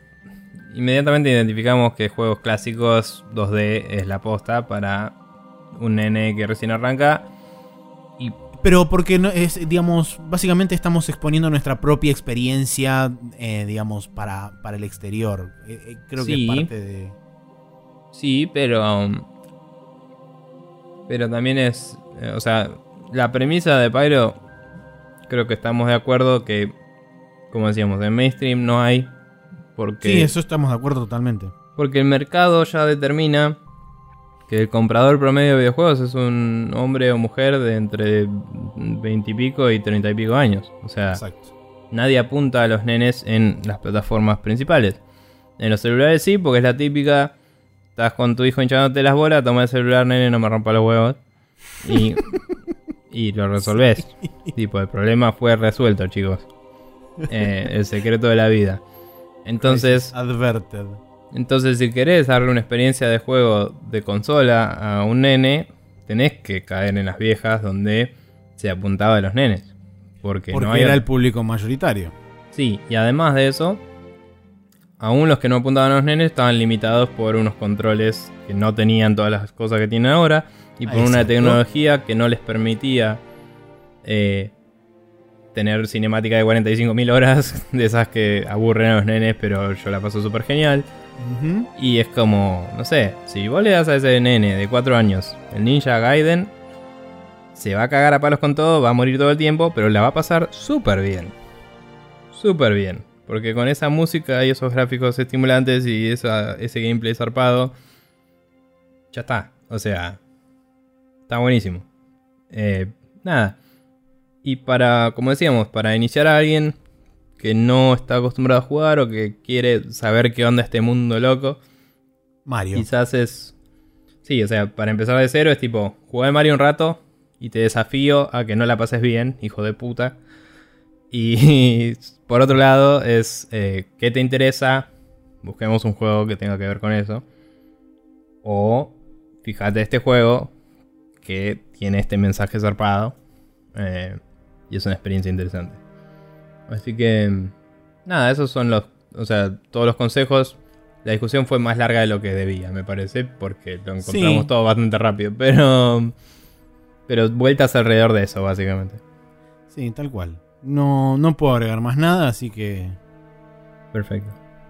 Bueno, y solo como mínimo adelanto de la semana que viene, el otro mail que teníamos de, de Santiago Rodríguez eh, nos daba un tema que iba más por el lado de justamente que los nenes de ahora que ya empezaron a jugar en cosas de ahora, cuando empiezan a jugar cosas viejas, eh, sus expectativas son muy raras. Entonces es como Kids React y esas cosas, ¿no?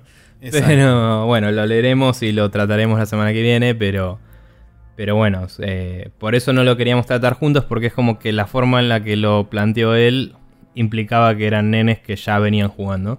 No decía la edad directamente como para poder relacionarlo directo tampoco, pero es como un tema aparte, tangencial a este. Bien, vamos a pasar al Special Move y después me da la mierda que tengo que ir a jugar básquet.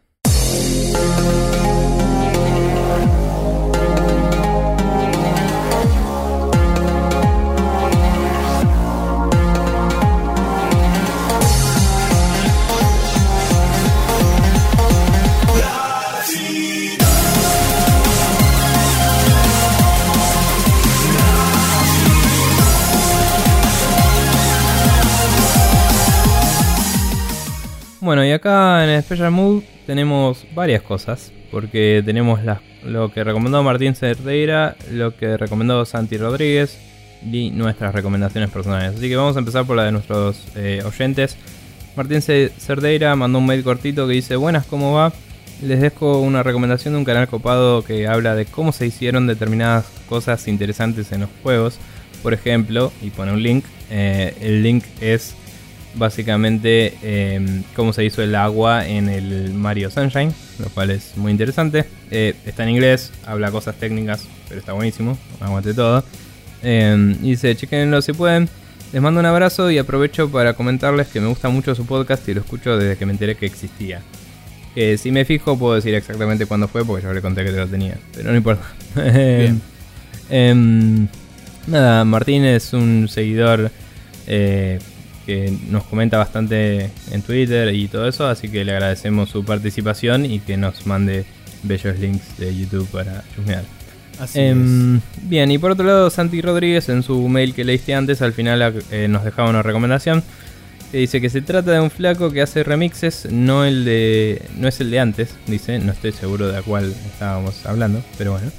Em, pero que lo escucho siempre en el laburo y me encanta ciertamente. Le puedo lo, lo, pueden encontrar como Gametal o Metal, no sé cómo sería en inglés, pero GA Metal. Eh, o Johnny Atma en YouTube. Eh, también tiene su sitio web propio que es johnnyatma.com barra gametal barra news.html. Eh, que considerando que anunciaron el Flying Battery Zone para Sonic Mania, les nos recomienda em, el remix que hizo de esa canción y dice que es espectacular. El segundo, porque parece que hizo un primer remix y, el segundo estaba mejor. Eh, así que nada, si querés, puedes ponerlo al final del capítulo tal vez. Pero mm, nada, eh, gracias por la recomendación también y lo chusmearemos adecuadamente. No tuve el tiempo, no sé si vos escuchaste algo ya. No, realmente no escuché nada. Me, gustaría realmente escuchar, a ver, sobre todo este tema que recomienda, porque tiene pinta de ser este, interesante, sobre todo porque a mí personalmente Flying Battery es uno de los stages en general que más me gusta. Y lo considero instrument musicalmente el segundo mejor tema de toda la historia de Sonic. Eh, así que puede ser este, muy interesante escuchar eso y si me copa y, veo que, está copado, lo mando como, Bien. como lo que sigue. Perfecto. Eh, Maxi, vos tenés dos recomendaciones. Sí, eh, siguiendo con la línea temática de hacer mierda el Mass Effect Andrómeda. Bien. la internet se suma. de la internet. Sí, la internet se suma nuevamente a esta pila de gente que se amontona una encima de la otra eh, y tenemos dos videos. El primero es una cinemática eh, sin cortes, sin ningún tipo de edición, sin nada, una cinemática completa eh, que dura la mitad del video porque la segunda mitad es loading. no estoy mintiendo. Una cinemática sin cortes del Mass Effect Andrómeda donde suceden un montón de cosas. Mm, no voy a ponerme a decir qué es lo que sucede porque con el simple hecho de ver unos 15 o 20 segundos le va a bastar y sobrar para saber qué es lo que pasa. A mí me eh, encanta que esto venga de Mass Effect, digo de Mass Effect, de Giant Bomb y que... O sea, yo vi el título del, del video que mandaste, lo vi y después scrollé para abajo y vi que era Giant Bomb y mm. fue como, ah bueno, o sea, esto va a estar muy bueno. Y, y, me puse a ver todo el video y fue como, increíble. Increíble todo lo que pasa, una locura. Solo quiero decir que no entiendo por qué los pies de los personajes hacen lo que hacen cuando el cuerpo de los sucede personajes. lo que sucede. Cuando el cuerpo de, los personajes no hacen todo lo que deberían hacer. y es todo lo que voy a decir. Pero bueno. Sí. Y después por otro lado hay un pequeño video de Gamer Poop, que aparentemente es un canal de YouTube. Bueno, no es un canal de YouTube, sino que es como una serie de videos que hace la gente eh, asumo que de distintos autores porque he visto varios videos de diferentes chabones en varios canales. Eh, pero bueno, la cuestión es que este en particular es de Mass Effect Andrómeda. Y solamente voy a decir que eh, agarraron y editaron de forma muy abierta y libremente los diálogos del juego para adaptarlos y que digan determinadas cosas en determinadas situaciones. Y eso este hilarity en sus, básicamente y la gente reirá o llorará, eh, pero en líneas generales reirá, calculo yo. Claro, o llorará de risa. Pero bueno. Bien. Yo tengo dos recomendaciones. Una es que vean la película de los hermanos Davidson, también conocidos como los hermanos de Derek Davidson. Los hermanos del hombre con el apellido más fachero del mundo. Claro, Eric y Mariano Davidson son directores de cine. Eh, Derek empezó a trabajar con. ¿Qué pasa? Boludo, uno de los hermanos se llama Eric. O sea, tenés Derek Davidson y Eric Davidson. Es tipo, no hay nada que le pueda ganar a eso jamás. Eh, supongo. Em, y es, igual a Derek, pero más grande. Más grande. Sí. Claro. y el otro también es igual a Derek, pero más grande, pero de otra forma. Y es loco. Em, y Eric juega al básquet también. Y juega zarpado. Bien. Cuestión que son directores de cine, hicieron su primer largometraje. Eh, ellos se dedican mucho a la producción de videos de, música y eso. Em, y con, mucho esfuerzo y laburo pudieron sacar su primer largometraje que se llama La sangre del gallo. Y eh, el mismo lo pudieron poner en Netflix. Esto fue eh, o sea, no sé si salió hoy, pero hoy me enteré, hoy está saliendo la noticia por todos lados. Así que, y puede ser porque es principio de mes, así que tiene sentido que aparezcan nuevas películas en Netflix de golpe. Así que los invito a verla, yo todavía no la vi, pero Producción Nacional vi un par de trailers, eh, tiene una fotografía de carajo, que ellos se encargaron mucho de eso, y está zarpado. Derek, mientras tanto, está laburando con sus hermanos en la parte más bien de audio, porque él es locutor y está estudiando cosas de sonido. Así que en futuros proyectos seguramente haya más participación de él. Pero eh, por lo menos sabemos que mínimo un cameo hizo porque había un screenshot dando vueltas de Derek que decía, mamá estoy en Netflix. Y es como, bien chabón, llegaste. Así que un saludo a él y felicitaciones para todos. Eh, la sangre del gallo, búsquenlo en Netflix, lo pueden ver. Tienen que ser socios de Netflix, claramente. Pero estar suscritos, digo. Pero bueno. Y por otro lado, eh, unos videos basados eh, basado en la recomendación de, de Martín eh, eh que nos mandó la semana pasada. basado en eso me metí en este canal de Super Bunny Hop y me puse a ver algunos videos. Obviamente empecé por el que decía Metal Gear Solid, así, clic de una. Hmm. Y fue como Metal Gear. Y mm, nada, el chabón hizo un análisis crítico del Metal Gear Solid 1, 2 y 3. Eh, por no decir del 1 y del 2 y después fangirlear zarpado sobre el 3. Pero eh, la verdad que el análisis del 1 y del 2 son increíbles. Increíbles zarpado. El del 2 se pone a jugar con la metaficción del juego y todo y se va toda la mierda. Hmm. Y el del 3 eh, no me gustó tanto porque lo único que hizo fue alabarlo y me parece que no lo analizó tan bien como en los otros dos. Em, pero igual está muy bueno, debo decir. Y me quedé con todas las ganitas de que uno del 4.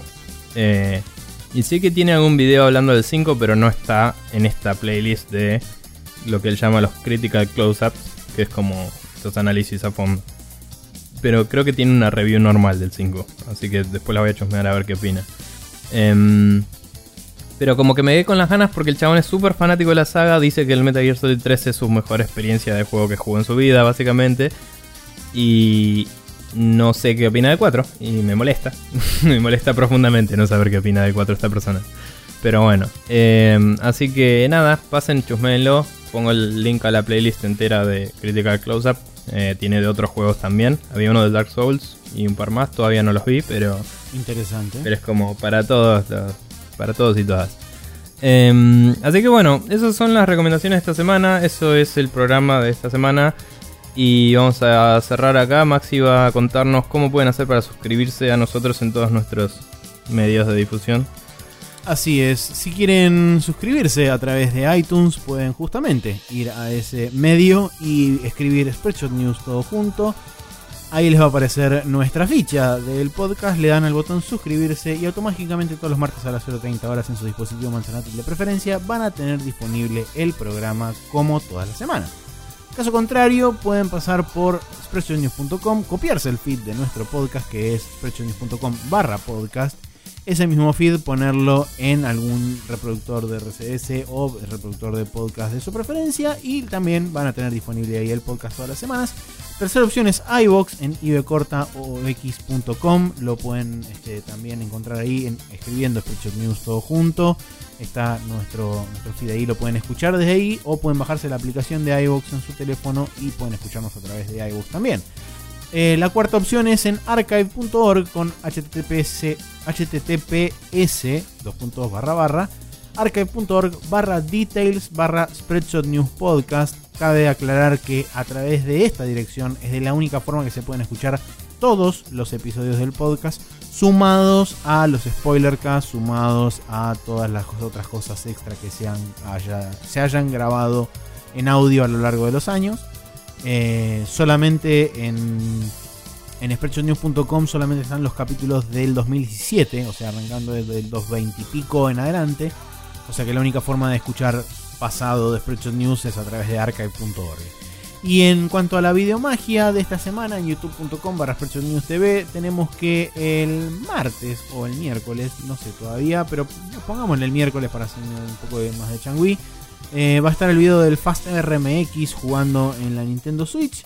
Bien. Em, y el día viernes va a estar la, tercera parte de Rockman 2. Perfecto. Bueno, em, cerramos entonces el capítulo y nos despedimos hasta la semana que viene. Mañana nos vamos a juntar a jugar más jueguitos y grabar más videos para ustedes. Vamos a ver qué sacamos de todo eso. Probablemente sigamos algunos de los que ya tenemos empezados porque hay que hacer eso. Sería Pero, la idea, sí. Eh, tenemos eh, ganas de también grabar alguna otra cosa si logramos alinear algunos astros en la situación. En el firmamento, sí. Sí. Eh, así que esperen eso prontamente en Spreadsheet News TV. Y nada, el podcast seguirá firme junto al pueblo. Correcto. Nos vemos la semana que viene y tenemos que cortar rápido porque Nico se tiene que ir a basquetbolear. Por ende. Si querés monologuear un rato, me puedo poner a zapatillas. No, no, no, está bien. Vamos a cortar rápidamente porque yo tengo que también dedicar estas cosas. Nos vemos la semana que viene. Y ahora sí, chau, chau, adiosito.